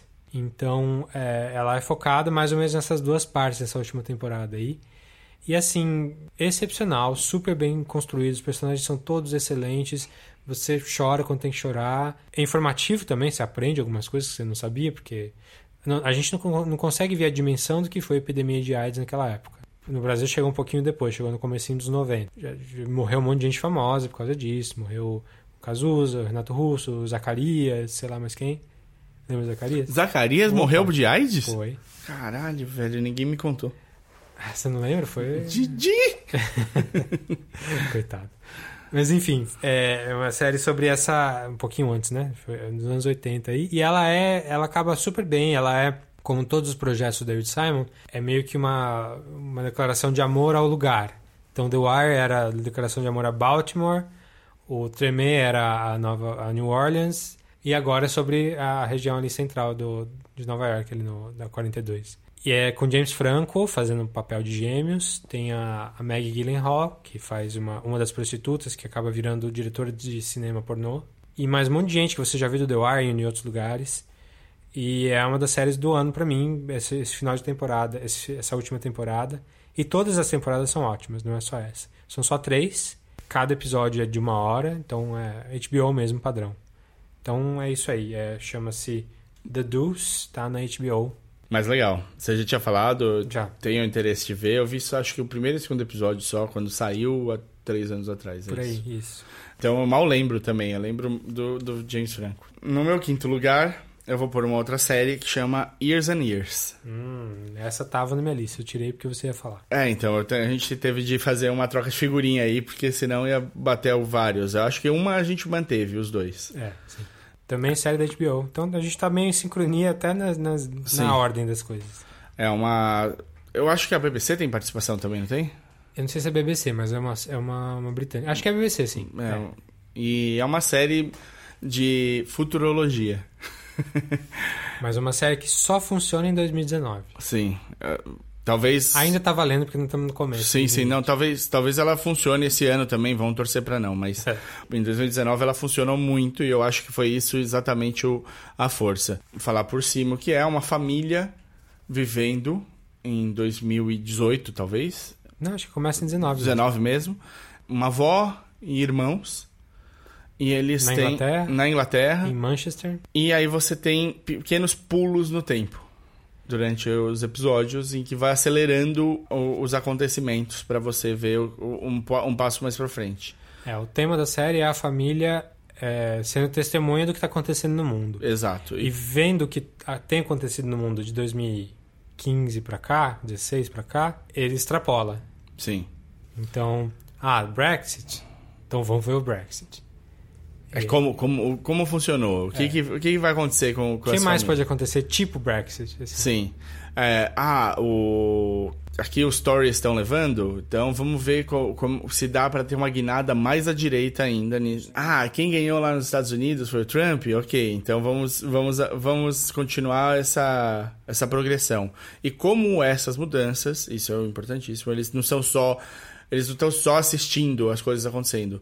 Essas coisas estão acontecendo com eles. Essas mudanças trazem problemas para cada um deles e como isso vai ser levado a ferro e fogo e como ideias que já foram abandonadas e, e consideradas absurdas voltam com uma repaginadas por alguma outra coisa. É pesado, é, é muito legal. O cara tem. As pessoas que criaram a série, que escrevem e tudo mais, tem um cuidado em não extrapolar de uma maneira absurda. Nada que acontece, você fala, não, isso jamais aconteceria. Porque você tá vivendo né, até 2000, você tá vivendo em 2019, então todas as coisas que você falou, ah, isso jamais aconteceria, estão acontecendo. Então, tipo, Se você visse essa série em 2015, você fala, nossa, que fantasia absurda, jamais. Mas ela é uma série feita em dois, pra 2019 e ela entrega o que ela precisa e não deixa de ser super bonito e ter um carinho e você se importar com os personagens. Eu acho que esse é o principal. Os personagens são muito bons a ponto de você conseguir se ligar a eles e, e- e se preocupar com eles e isso faz a coisa Senão você seria só impactado, só seria tipo, estou lendo o jornal, É um só um atrás do exercício outro. de é. futurologia, Futurologia, mas não. É um exercício de futuro- futurologia calcado nos personagens e como afeta a vida deles. Sim, e são seis episódios só. Até o quinto episódio é maravilhoso como exercício de futurologia, maravilhoso. O sexto episódio é uma ótima conclusão. Eu acho que aí eles falaram, vão acabar, que é mais, mais importante acabar bem agora do que a gente falar, nossa, que trabalho de futurologia que nós fizemos. Sim. Então, tipo, eles perdem um pouco essa mão no sexto pra poder fazer o fim que eles queriam entregar. Sim. Bem legal, recomendo também, tá- estaria na minha lista aí, virou menção honrosa. Aí. O meu próximo aqui é outra série do Netflix, uma série curtinha de comédia, curtíssima de comédia, Opa, que chama-se I Think You Should Leave, que eu acho que eu já falei aqui em algum momento também, falou. Que é de um cara que fez parte do SNL uns anos atrás, mas ele fez acho que uma temporada só, sumiu assim. Um cara chamado Tim Robinson. E é uma série que virou vários memes aí, porque é muito absurdo. É, uma- é um sketch comedy, tipo um Key and Peele, assim. Então são quadros bem produzidinhos, que não se conversam, sob- em que o tema que liga todos os episódios é ser desconfortável. Então é uma pessoa sendo muito desconfortável na sua frente. Geralmente é o, é o protagonista, é o Tim Robinson. Hi, I'm Tim Robinson. You might remember me from SNL and Detroiters. I'm proud to announce my new sketch comedy show, I Think You Should Leave, is coming to Netflix. In this show, people get a little embarrassed and then very angry. And the guest stars include Cecily Strong, Will Forte, Sam Richardson, Patty Harrison, Tim Heidecker, and many, many more. But inside, I am actually really, really sad and I use comedy as a tool to fight the resentment I have towards my dad. My dad and I didn't have a good relationship because he was nasty to me. But I showed him I learned how to have a show where people get a little embarrassed and then very, very angry. Where the guest stars include Fred Willard, Vanessa Bayer, Andy Samberg, Kate Berlant, and many, many more. Hey, buddy, I got your hoagie. Dad, I didn't ask you for a hoagie, did I? I asked you for an onion sandwich with chicken pepper bread. Oh, sorry, pal. I love you, son. I love you too, Dad, and I'm very proud of you. And the man I've become. And the man you become. Now go get me an onion sandwich with chicken pepper bread. you fucking idiot. É um humor, assim, doloroso de ver, porque o cara, você vê que ele vai faz uma coisa desconfortável e aí ele insiste naquilo, e aí você acha que acabou e ele continua insistindo, e ele não para, e, é- e o quadro inteiro é isso. É bem nonsense, são coisas bem escrachadas, bem... Eu vou colocar um trechinho aqui. E com gente famosa, assim, gente que você já viu em outros lugares. Tem um, um cara que aparece no VIP, tá lá, tem, tem o cara do Silicon Valley que participa também, uma, uma galera do SNL. E são episódios super curtos. Tem, tem um episódio que tem tipo 12 minutos. Episódio inteiro. E é uma temporada só de 7 episódios. Então dá pra você ver em. De uma vez só, você mata tudo. E é muito legal. Você vai. Se você tá na internet, assim, com alguma constância, você vai reconhecer algumas piadinhas que viraram meme. E algumas você vai falar o quê? Hã? Mas outras você vai, você vai lembrar daqui a alguns anos você ainda vai estar lembrando de algumas piadinhas. Então a recomendação é curta também. Chama-se I Think You Should Leave with Tim Robinson. Procurei no Netflix que tá fácil. Bem legal. O meu quarto lugar é uma série de quadrinhos que terminou em 2019. Ela é de 2016 a 2019. É de um cara que chama Brian K. Vaughan. Ele é famosinho, né? Tem aí um, um trabalhou no Lost como A gente fala dele episódio sim, episódio não aqui. Aparentemente sim. E tem aí algumas séries de quadrinhos que ficaram super famosas. Uma delas vai virar filme ou série, né? Agora. Ex Machina. Vai virar Ex Machina. série. Vai virar série. Com o O- Oscar Isaac, que já fez um filme chamado Ex Machina. Isso. Vai ser uma beleza. Não vai dar nenhum problema pra você encontrar. O... Mas a série do Ex Machina é muito legal. Espero. O... A série em quadrinhos é muito legal. Espero que faça um trabalho bom. Mas a que eu vou falar chama Paper Girls. Me pegou de surpresa. É uma série que tá aí desde 2016, uma série de quadrinhos. Eu não tava. Eu olhei e falei, ah, é Brian Voga, mas sei lá, eu- a capa não me, não me atraiu de cara e tal. Falei, ah, deixa, eu já tô lendo saga dele, deixa eu, depois eu vejo. E aí, calhou que eu tô dentro de uma loja de quadrinhos eh, e com algum dinheiro pra gastar. E comprei encadernada a primeira e fui fisgado completamente. O Brian Kevogan tem esse jeito legal de contar a história, os desenhos são maravilhosos, encaixam super bem. Se você gostou do Stranger Things, é, vai tipo te pegar junto, porque é aquele feeling da época. É, também na, na década de 80 e são é focado em umas meninas que estão fazendo essas primeiras meninas daquela cidade que estão fazendo a rota de entregar jornal. O problema é que elas usam, se dividem em dois grupos para as entregas não serem. Não, não mudar muito a rota de ninguém. E usam o walk-talking para falar uma com a outra. E uma dessas meninas é atacada de surpresa e roubam o walk-talkie dela. E eles, elas vão atrás e acabam descobrindo uma mega conspiração alienígena, aparentemente alienígena, é, que está acontecendo na cidade na manhã do, do dia depois do Halloween. E aí a coisa degringola a partir daí, não vou dar muito mais Então é um spoiler. sci-fi, fantasia, Isso, com um comédia, essa- não? Não, tem, tem um pouquinho, claro. As meninas tem meninas engraçadas e tudo mais. O que pega é mais essa sensação de nostalgia que acontece bastante com, com o Stranger Things também. Então é uma série bem levinha, bem gostosinha de ler, com bastante ideia maluca acontecendo. Não é que nem o Saga, que é só ideia maluca acontecendo, mas tem a sua, sua dose de ideia maluca. Super me cativou, me pegou uma leitura que assim que eu terminei a encadernada, a primeira encadernada, eu falei, vamos pra próxima, porque já deu ruim aqui. E a série já terminou, então quem for começar a ler agora Paper Girls vai poder pegar a série inteira de uma vez, ler tudo. Legal. Claro, Terminou, terminou, terminou pra sempre? terminou, terminou. Tá. Claro que como tudo que o Brian Kevogan encosta, já estão pensando em colocar pra TV também. Legal. Paper Girl da Image. Image. Beleza. Meu próximo é outra série do Netflix, Opa! que fez um barulhinho grande aí quando saiu no começo do ano passado, que é Russian Doll, a série da Natasha Natasha Lyonne e da Amy Poehler, criada pela Amy Poehler e Natasha Lyonne. Gotta get up, gotta get up. É aquela série que no papel não parece que vai, vai segurar, porque é muito cópia do Groundhog Day, do, do dia. Do, como é que chama? Do Feitiço do Tempo. Mas que ela traz coisas novas o suficiente para se para parar em pé sozinha. A ideia básica é uma. A Natasha Lyonne é a protagonista. Você lembra dela do Orange is the New Black, pelo menos. E ela é uma mulher meio hedonista, meio perdida na vida, não tá nem aí pra nada, drogas, não sabe o que vai fazer da vida. E começa numa, na festa de aniversário dela, com os amigos dela, no apartamento em Nova York. Em algum momento ela morre. E o dia dela volta no começo da festa de novo. Tocando uma musiquinha, estilo Groundhog Day mesmo. E você vai ouvir essa música muitas vezes, porque ela vai morrer muitas vezes vai voltar muitas vezes pro mesmo ponto. Então são oito episódios em que ela vai morrer muitas vezes vai voltar muitas vezes, mas tem coisas novas que eu não. Eu nem vou falar aqui, porque é muito legal você ser surpreendido se você não viu ainda. Tem elementos novos que vão descolar a, a série do, do Groundhog Day. Elementos de filosofia também, é um pouquinho diferente do Groundhog Day aí. Uma coisa um pouco mais sci-fi também.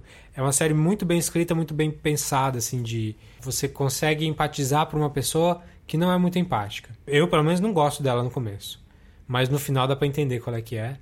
E ela acaba com uns, uns mindfucks, assim, pesados, eu acho. Sim. Dá, dá um nó na cabeça em alguns momentos aí. É uma série gostosinha de ver. Curtinha, episódio de meia hora, oito episódios. A maioria das pessoas matou na primeira semana. Eu matei no finzinho da primeira semana. E olha só, isso janeiro que ela saiu. Foi janeiro, pois é. Então foi primeiro de fevereiro. Mas come... o comecinho do ano, então. Comecinho do ano, teve gente que viu no primeiro dia. A Yaskara, minha esposa, viu no primeiro dia. Os oito episódios Os de uma vez? Caralho. Ela pegou uma tarde ali e foi. Entrou, no... Entrou num, saiu no último. É, eu vi depois só, vi uns dias depois. Mas vale bem a pena mesmo, assim, não, não, é, não é o que parece. Como uma Russian Doll propriamente dita, ela tem coisas dentro. A ma... É, matrias... ma... matrioshka. Matrioshka. E ela tá confirmada para a segunda temporada e eu não sei como que eles vão fazer uma segunda temporada disso. Também não. Pra mim, a história fechada acabou. Sim. Mas então é isso, Russian Doll, Netflix, Natasha Lyonne. Bem legal, divertida, engraçada e te faz pensar e chorar em alguns momentos. Terceiro lugar meu, Uhum. uma série que tá aí há muito tempo. Tá bom, vai, não vou exagerar, mas há uns cinco anos, talvez, porque ela mudou de mãos. Uhum. Ela era do sci-fi e foi para uma dessas casas, tipo Netflix ou Amazon. Amazon. Ela está na Amazon. Ela tá na Amazon. Mas eu, eu assisti um pedaço. O começo dela eu assisti no, no Tava Netflix. Netflix, é. viu como dá pra você se, se perder nessas coisas? The Expanse.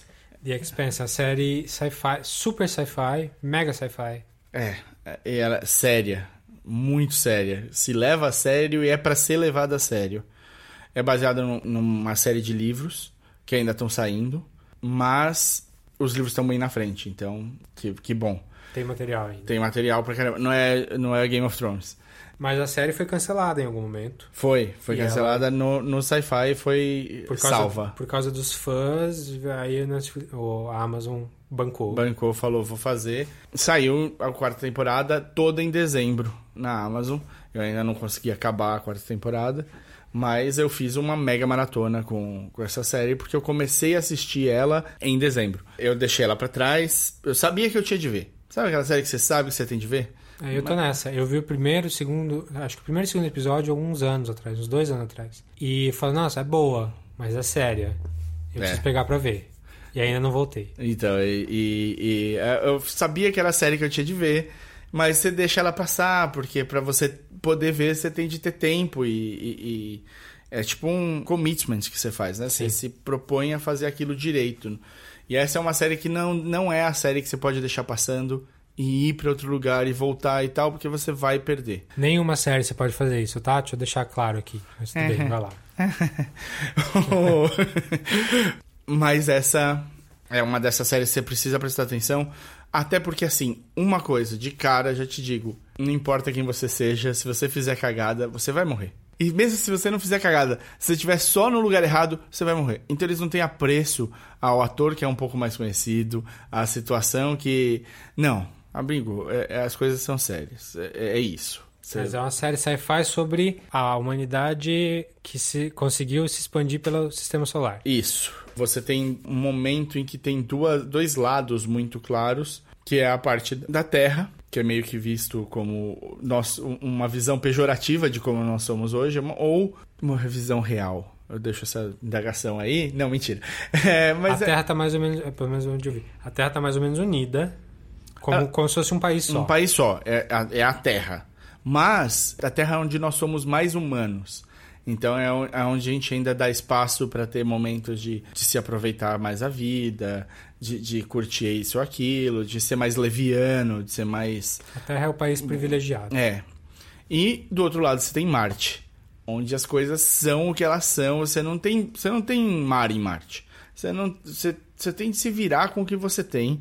E aí a coisa é mais séria, é mais, é, é, eles são muito tipo é, espartanos no jeito de, de, de viver, assim. Eles são muito é, cada um segue exatamente o que precisa ser feito. Então não é que eles querem morrer, por exemplo, mas se for preciso que eles morram por uma situação, eles vão morrer pelaquela situação. Então é uma coisa muito mais crua e, tipo, uma coisa muito mais ligada a, a, a, à ordem e à honra. Eles da- são mais beligerantes, aparentemente. São. E a Terra e Marte não são. Eles não estão integrados. São cada um seu. Sim, e eles têm um, um- um acordo tácito ali de não ataque a princípio. Uma Guerra Fria. uma guerra fria.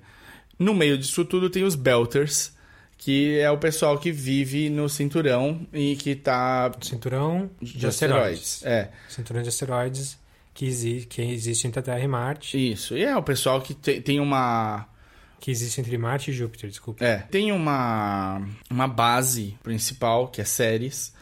E é gigantesca, é onde se vive, mas lá. E aí tem um outro tipo de economia. Você tem um monte de problemas, por exemplo, água não tem o tempo todo. Então você tem, tipo, jeitos de conseguir, como é que você faz. Você tem todo um outro jeito de viver. E a série é focada inicialmente nesses Belters. E por eles na- nascerem no, no, no Ah, lugar com baixa gravidade, Zero gravidade. O... eles são diferentes fisicamente. É, o- os músculos se desenvolvem diferentes, eles têm coisas estranhas. Então tem tipo uma marca que você tem na base da, do pes- nuca. da, da nuca, porque tem um espaçamento extra ali que você não teria normalmente. Você tem gente que tem ossos deslocados porque não, nunca precisou usar aquilo daquele jeito. Os membros são mais é, esguios e você consegue ir notando isso. Você tem também todo um dialeto que é, do, que é desenvolvida dentro desse lugar. Então tem muitas coisas interessantes para você ir desmembrando aos pouquinhos conforme vai. A série não, é, não acelera, os episódios são densos, ele não vai querer correr com a história para você chegar no ponto que eles querem. Eles dão muita informação por episódio, muita informação. Para você entender toda essa parte que eu fiz agora, demora um tempo grande dentro do primeiro episódio.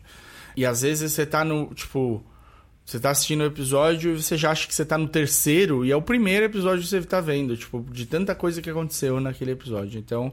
É, o world building é bem interessante, muito bem pesquisado e realista. Difícil você questionar uma coisinha e falar, ah, isso aí acho que. Isso não, isso, isso é não, fantasia, é. isso é demais. Não, é bem pé no chão e muito bem trabalhado. Então eu acho que assim, foi uma série que eu sabia, eu sabia que ia ser boa. Eu não tinha nenhuma dúvida, eu só demorei para chegar nela. Mas ela tem personagens bons que você se apega, muito, a história é boa. Muito, a história é ótima, o desenvolvimento é ótimo. Você se apega a um de tipo no quinto episódio da série, você já se apegou a uns personagens que você sabe que vão morrer uh, dali a dois minutos. Hum. E você tá apegado e falando, mano, por quê? Sabe? Tipo, que merda de. Então é bem feito. E aí tem, assim, tem, tem alguns atores que são um pouco mais conhecidos no começo do que outros, mas não são muitos, não, tá? É um trabalho bem.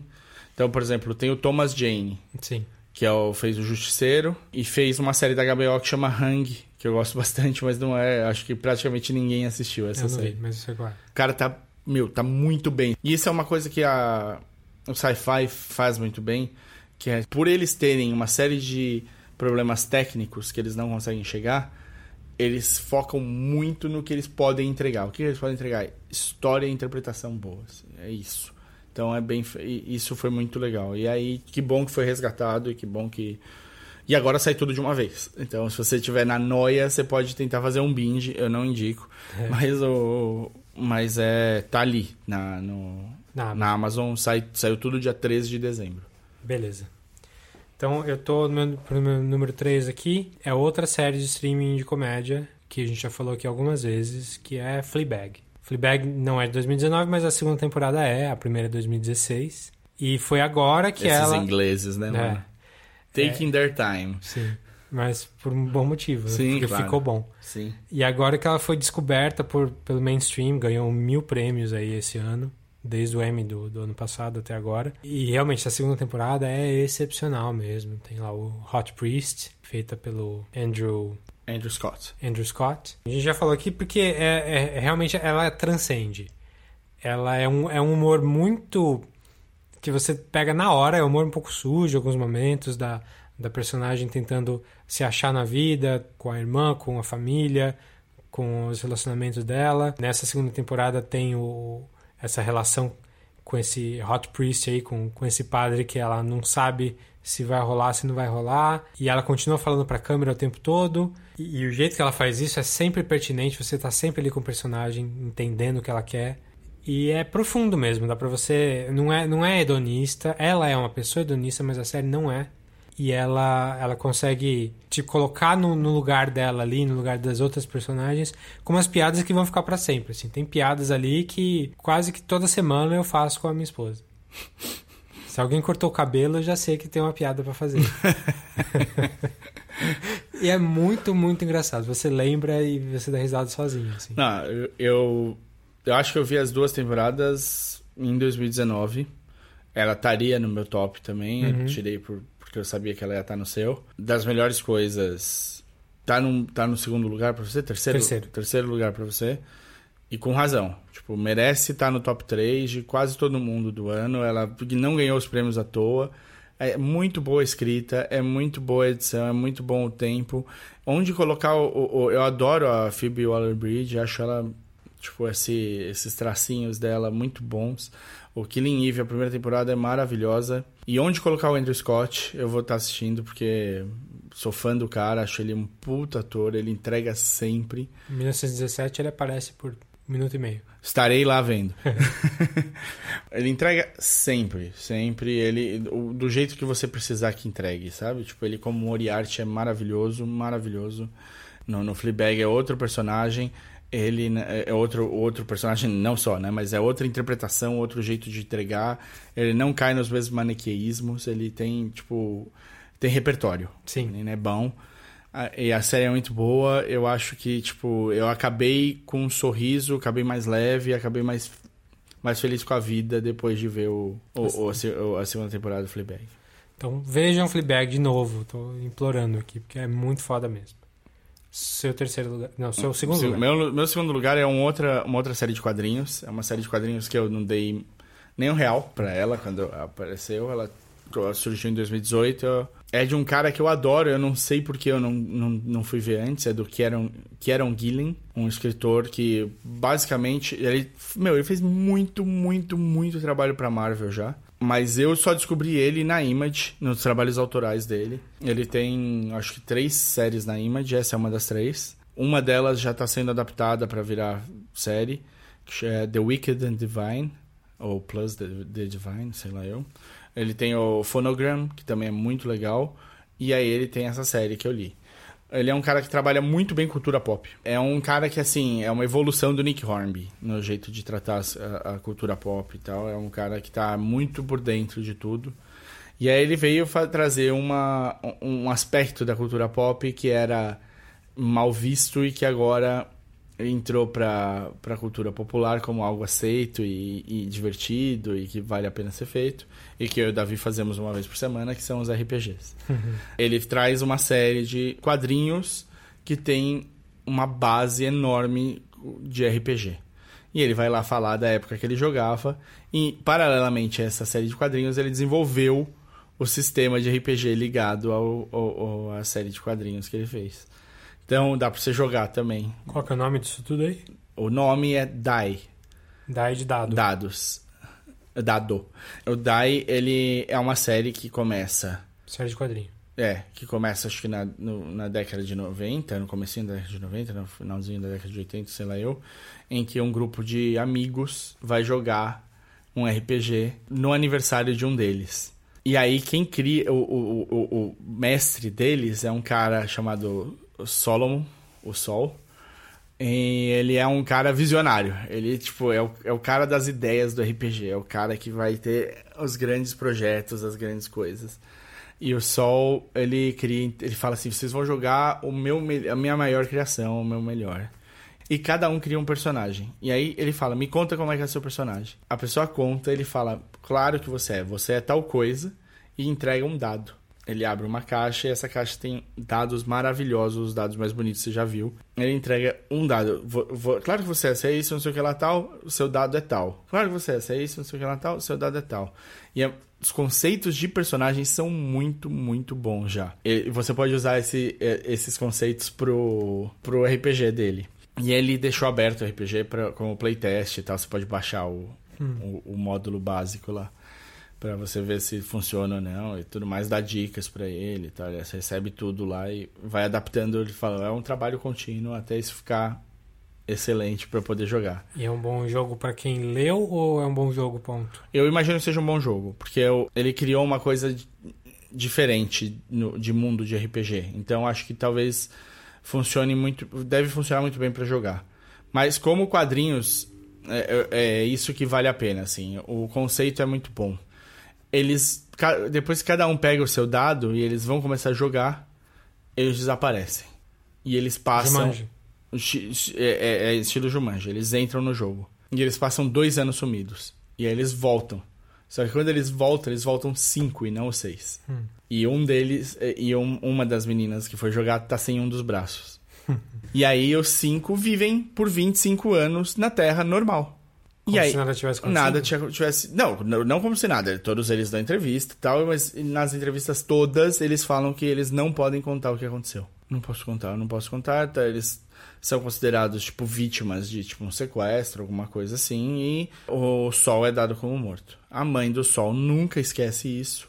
Que idade eles têm no começo? Uns 15, 16. Acho que é aniversário de 16 anos. Eles ficam dois anos fora Ah, e voltam. e voltam pra Terra normal. Reaparecem, só que em vez de ser seis, aparecem só cinco.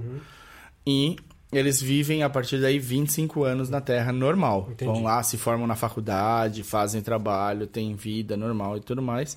Só que a mãe do cara, do mestre, que é quem não voltou, nunca esqueceu.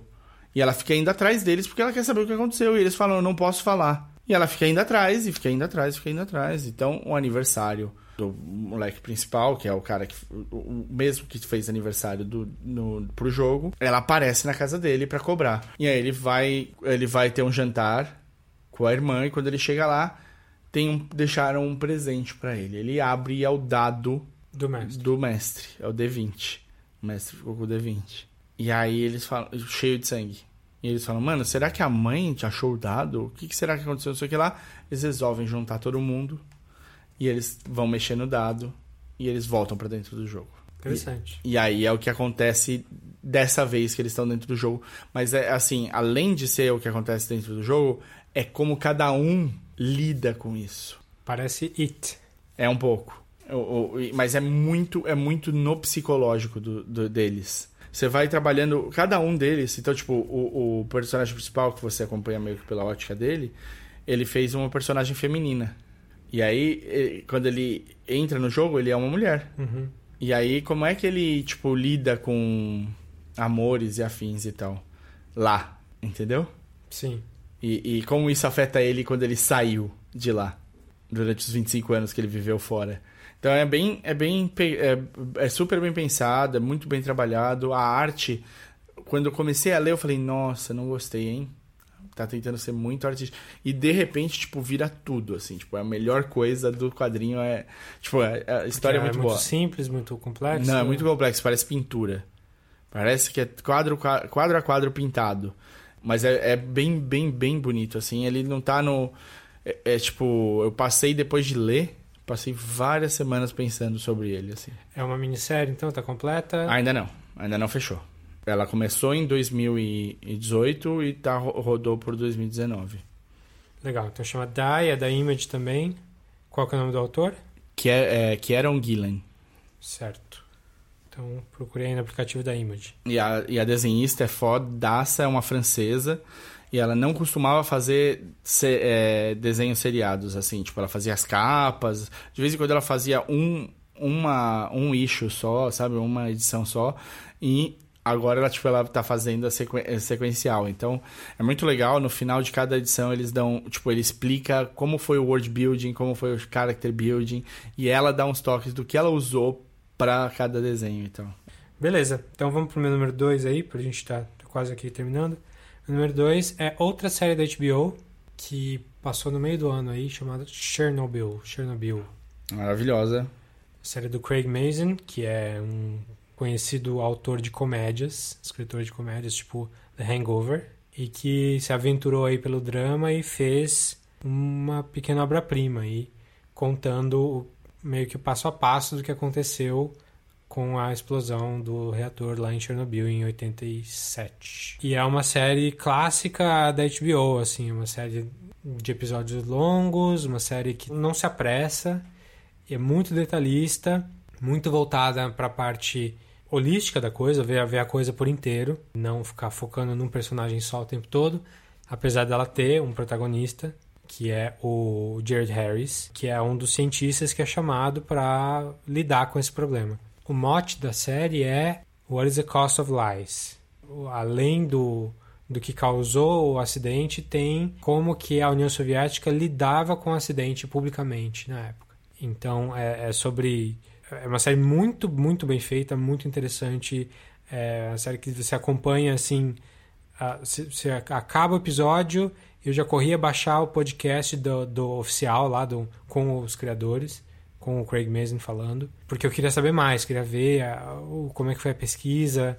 E assim, a série tem, pelo que dá para entender assim, é 95% assim, real, real, real mesmo feito em cima de pesquisa. É, teve, teve gente que, que viveu lá nessa época depois que falou quanto que batia coisas. É, que... tem, tem um cara no Twitter que é um cara russo que mora nos Estados Unidos há quase 30 anos. E ele começou a comentar. Todo episódio ele destrinchava: olha, isso aqui é, acontecia exatamente assim. O prédio que eles usaram tinha essa arquitetura e tinha.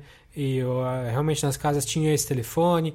Até porque na época a União Soviética era tudo padronizado, então é fácil você inferir que naquele lugar teria exatamente aquilo. Ele vai, vai, vai notando o realismo, assim, e vai falando, ah, essa atitude é bem russa mesmo, é bem ucraniana mesmo. Então é, é, legal até acompanhar as coisas que esse cara falou, mas isso é fora do texto, assim, isso é fora do, do episódio. Os episódios são muito bons mesmo, é, eles são impactantes, eles mostram cada hora uma faceta do que está acontecendo e no final você entende melhor o que aconteceu. Tem personagens ali que são mistura de vários personagens, várias pessoas reais mas são poucos. A maior parte está bem calcada mesmo no que aconteceu e como aconteceu mesmo. Então, é dramaticamente é muito bem feito. Se você, você, você sai satisfeito de cada episódio e sai satisfeito do final também.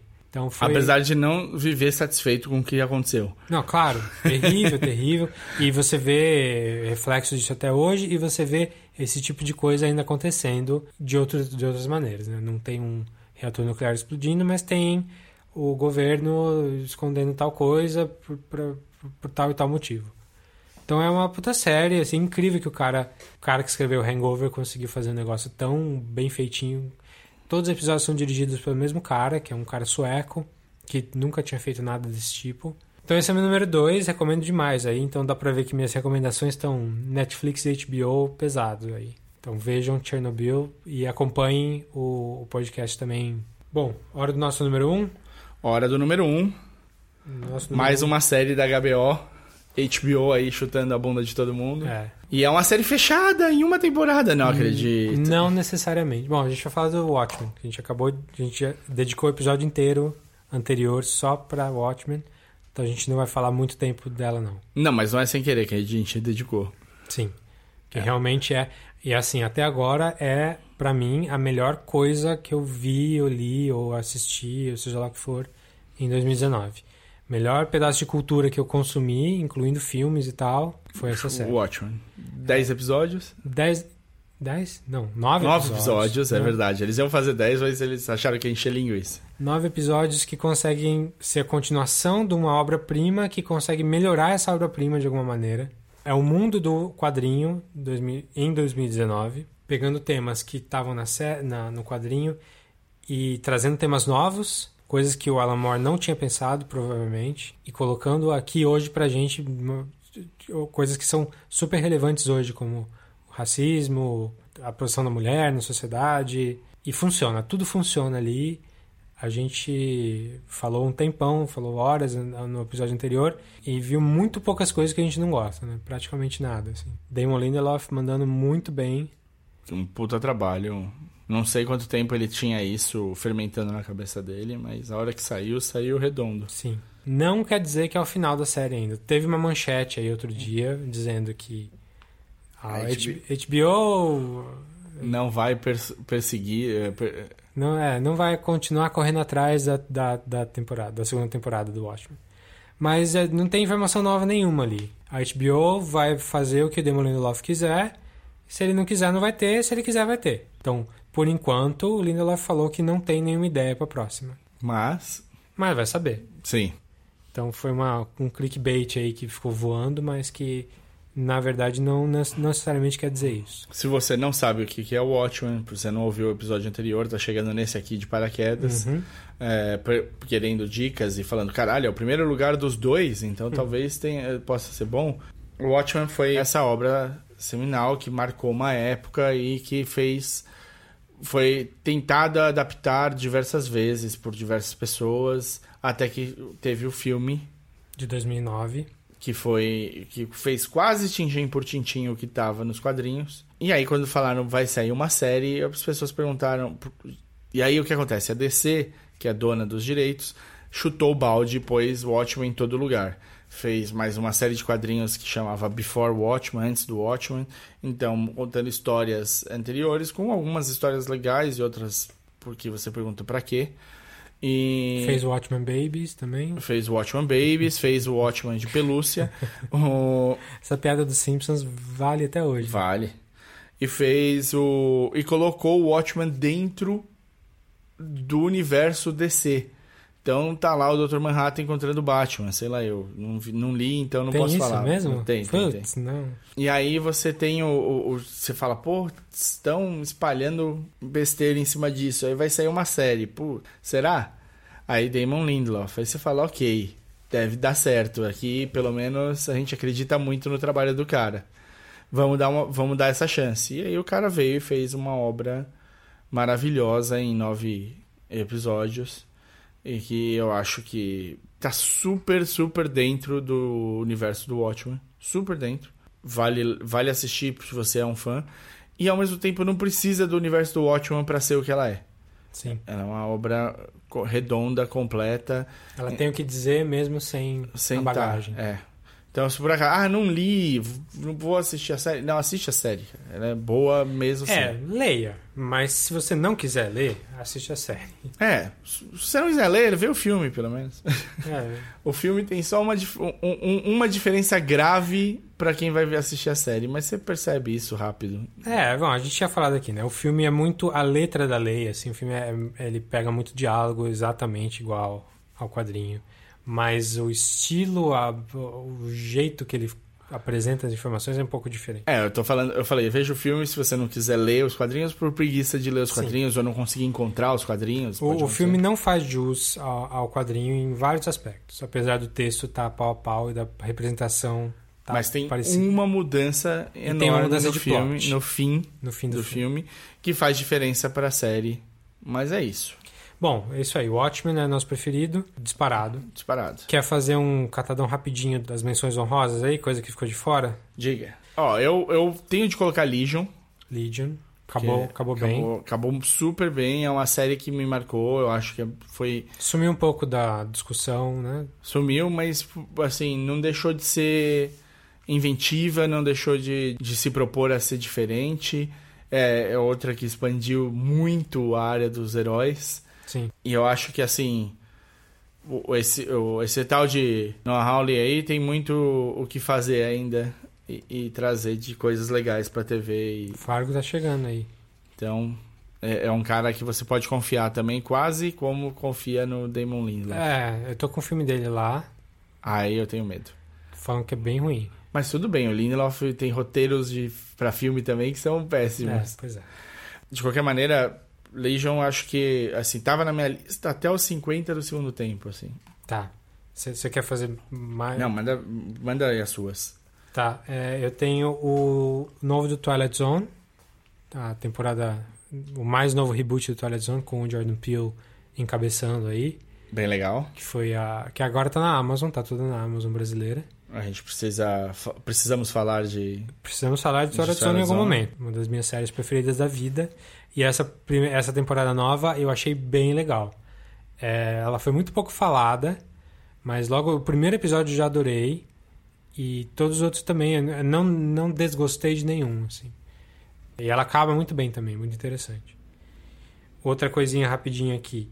A Forever, que é uma sériezinha da Amazon também. Série com o Fred Armisen e a Maya Rudolph como um casal que envolve muito o, o pós-vida na, na história.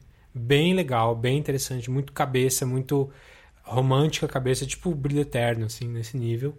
Série pequena, curtinha, que vai, acho que vai ter mais temporada, mas não logo. Tem um joguinho super legal do que tem para todas as plataformas também chamado Baba Is You, que é um puzzlerzinho, um quebra-cabeça que em que você manipula tem sempre uma frase, tem sempre várias frases no, no, no, no cenário. Você é um tipo hamsterzinho, você controla o hamsterzinho. E aí tem uma frase escrito Baba is you. O hamsterzinho é a baba. E tem lá Wall is stop, por exemplo. E flag is win. Sempre com, assim, um, um verbo, um sujeito um predicado. E aí você pode manipular essas coisas. Então você está mexendo com a, o hamsterzinho. Se você coloca o flag no lugar do baba, vira flag is you. E agora você mexe a bandeira, ao invés de mexer o negócio.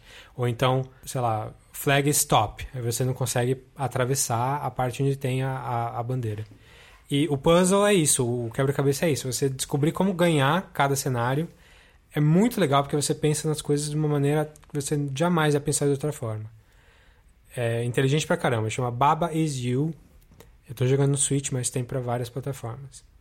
Outro que eu quero lembrar rapidinho, Living Neverland, a série da a, a, o documentário da HBO em duas partes sobre o Michael Jackson e as alegações de, de, de estupro e abuso infantil dele, contado por dois dessa, dessas vítimas, que é muito pesado, assim, é coisa de, de revirar o estômago que você você não vai conseguir ver o Michael Jackson de outra forma.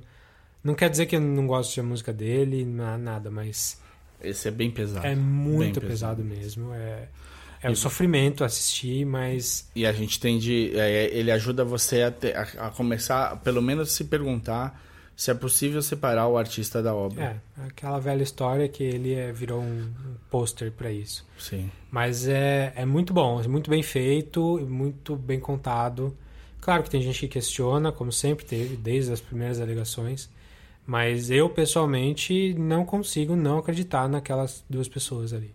Sim. Do jeito que eles falam, com a riqueza de detalhes, etc. Então é pra- pra desgraçar sua cabeça aí, Living Neverland. Tá foi um ano de bons docudramas e documentários Sim. e afins. Teve, tiveram muita coisa legal. A gente nem comentou, né? Só pra não passar em branco, Democracia em Vertigem tá no Oscar. Ah, é, a gente ia falar, não falou. Mas tá aí. Só pra. Vamos falar dele ainda, porque na Você não- cerimônia vamos falar. É, você não viu, né? Não vi, eu vou ter que ver. É? Infelizmente. Você não vai que com a cara da Petra, né? Não vou com a cara da pé. Assim, né, nada pessoal, mas eu, o filme dela que eu vi, eu detestei. E pelo que eu ouço do Democracia, como você mesmo já falou aqui, é, eu também não vou gostar desse filme. Mas é. é- Apesar de estar do mesmo lado dela. Sim, sim. Ela fala, pelo menos escancara algumas coisas que eram óbvias e, e, e tudo mais. A pegada to- tem uma série de, de, de maniqueísmos que ela faz que não eram desnecessários, mas tinha um monte de coisa que precisava ficar clara e eu acho, sim. Se, algum, se algumas pessoas assistiram e se tocaram de coisas que tinham passado batido, já é bom. Já é bom. Tá. Só tem mais uma coisinha de menção honrosa aqui, que é um podcast. Que eu já falei aqui em outros momentos, que chama-se You Must Remember This, da Karina Longworth, sem relação nenhuma, mas por acaso ela é esposa do Brian Johnson, hoje em dia, o diretor do Star Wars 8. E essa temporada, ela, é, o You Must Remember This é um podcast sobre bastidores de Hollywood, geralmente clássico. Então tem, tem coisas do, sei lá, do Humphrey Bogart, coisas bem antigas, coisas um pouco mais novas, tipo, teve uma temporada que foi só sobre Charles Manson, que foi ótima. Bem triste também de ouvir.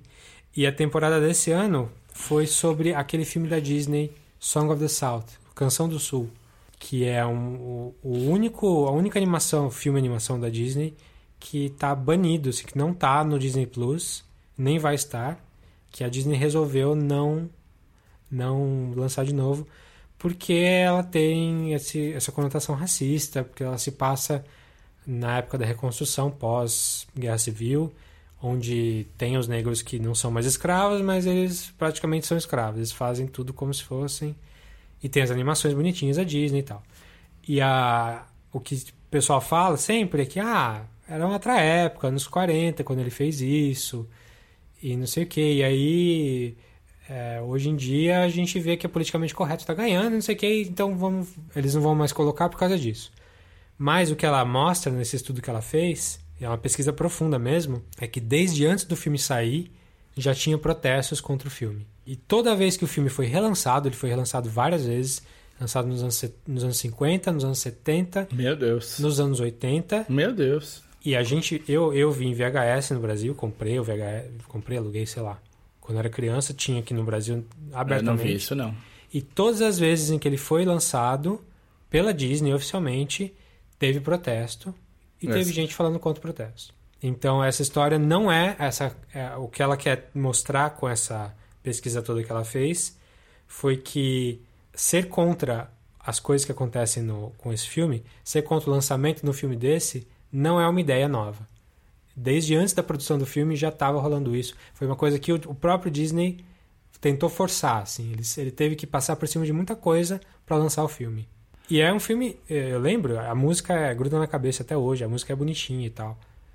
E eu lembro do personagem e tal. Mas enfim, essa minissérie do You Must Remember This, que são seis episódios só, vai te dar outra, outra perspectiva sobre a, a discussão de racismo no mundo, na, na, na cultura pop. Assim, é bem, bem legal mesmo. Então, podcast You Must Remember This, da Karina Longworth. Essa é a minha última menção honrosa. Você tem Minha- mais uma? eu, tenho, né? eu tenho duas menções rosas rápidas, também de quadrinhos, são dois outros que eu li esse ano. O- Saiu Umbrella Academy, o, o- a terceira, né? O terceiro encadernado do Umbrella. Umbrella vai para a segunda temporada do Netflix, né, a série. Então isso animou Gerard Way a, a escrever, voltar a escrever o Umbrella, porque ele estava lá fixo, preso no, na Vertigo, na linha Vertigo da DC. Tá legal. O Umbrella Academy é uma, tipo, é uma ode aos caras que escrevem histórias e quadrinhos muito loucas, em seguida com ideias piradas uma atrás da outra, no estilo do Breck Vogan em alguns momentos, no estilo do Grant Morrison em outros. É divertido, é muito legal, ideias piradas mesmo, em sequência, a família é muito interessante, ele amarra muito bem os personagens, a volta que os personagens precisam fazer. Tem um gancho maravilhoso no fim para ter a próxima, então eu não acho que vá que não acabou agora. Precisa ver se ele vai ter tempo de escrever mesmo e do Bar desenhar tudo. Uhum. É, o outro, esse sim, uma, uma coisa que eu não conhecia e que me arrisquei, chama Gideon Falls. É uma série de quadrinhos com Jeff Lemire e Andrea Sorrentino. Também é um outro tipo de desenho, também mais artístico, muito legal. Uma série muito pesada, uma série um pouco de terror, em que acompanha dois personagens ao mesmo tempo e, e os personagens paralelos juntos. Um é um padre que teve problemas de alcoolismo e que teve vários problemas menores e vai levar é mandado para uma paróquia onde o padre dessa paróquia acabou de morrer Uhum. ele vai assumir o lugar e o outro é um cara que passou anos num hospital fechado tipo psiquiátrico e que sai começa a ter uma vida de novo e ele fica catando lixo pe- pequenos pedaços de lixo catalogando e ele não sabe por que ele está fazendo isso e a vida dos dois é ligada por um black barn um celeiro preto que é meio que indiretamente baseado no Black Lodge do Twin Peaks. Twin Peaks. E assim, as coisas são. É bem pesado, é, é, é terror. É, é um terror psicológico até o momento onde eu tô, mas é um terror bem, bem sim, palpável, assim. Gideon. Gideon Falls Gideon Falls. é o nome da cidadezinha. Beleza. Tá bom? Image também? Image também. Muito bem, então falamos bastante aí. Ficamos por aqui. Se você quiser falar com a gente, comentar, se você tem alguma recomendação que você acha super legal que a gente não falou aqui, manda, pode mandar no e-mail no podcastcatchingup.gmail.com Ou no Facebook, no facebook.com.br podcastcatnap. ou fala com a gente lá no Twitter, onde tanto no Twitter como no Facebook, estamos na arroba podcatchingup E aí pode procurar a gente também pessoalmente no Twitter, onde eu sou arroba o desinformante. e eu sou arroba dedonato. É isso. Falou. Valeu!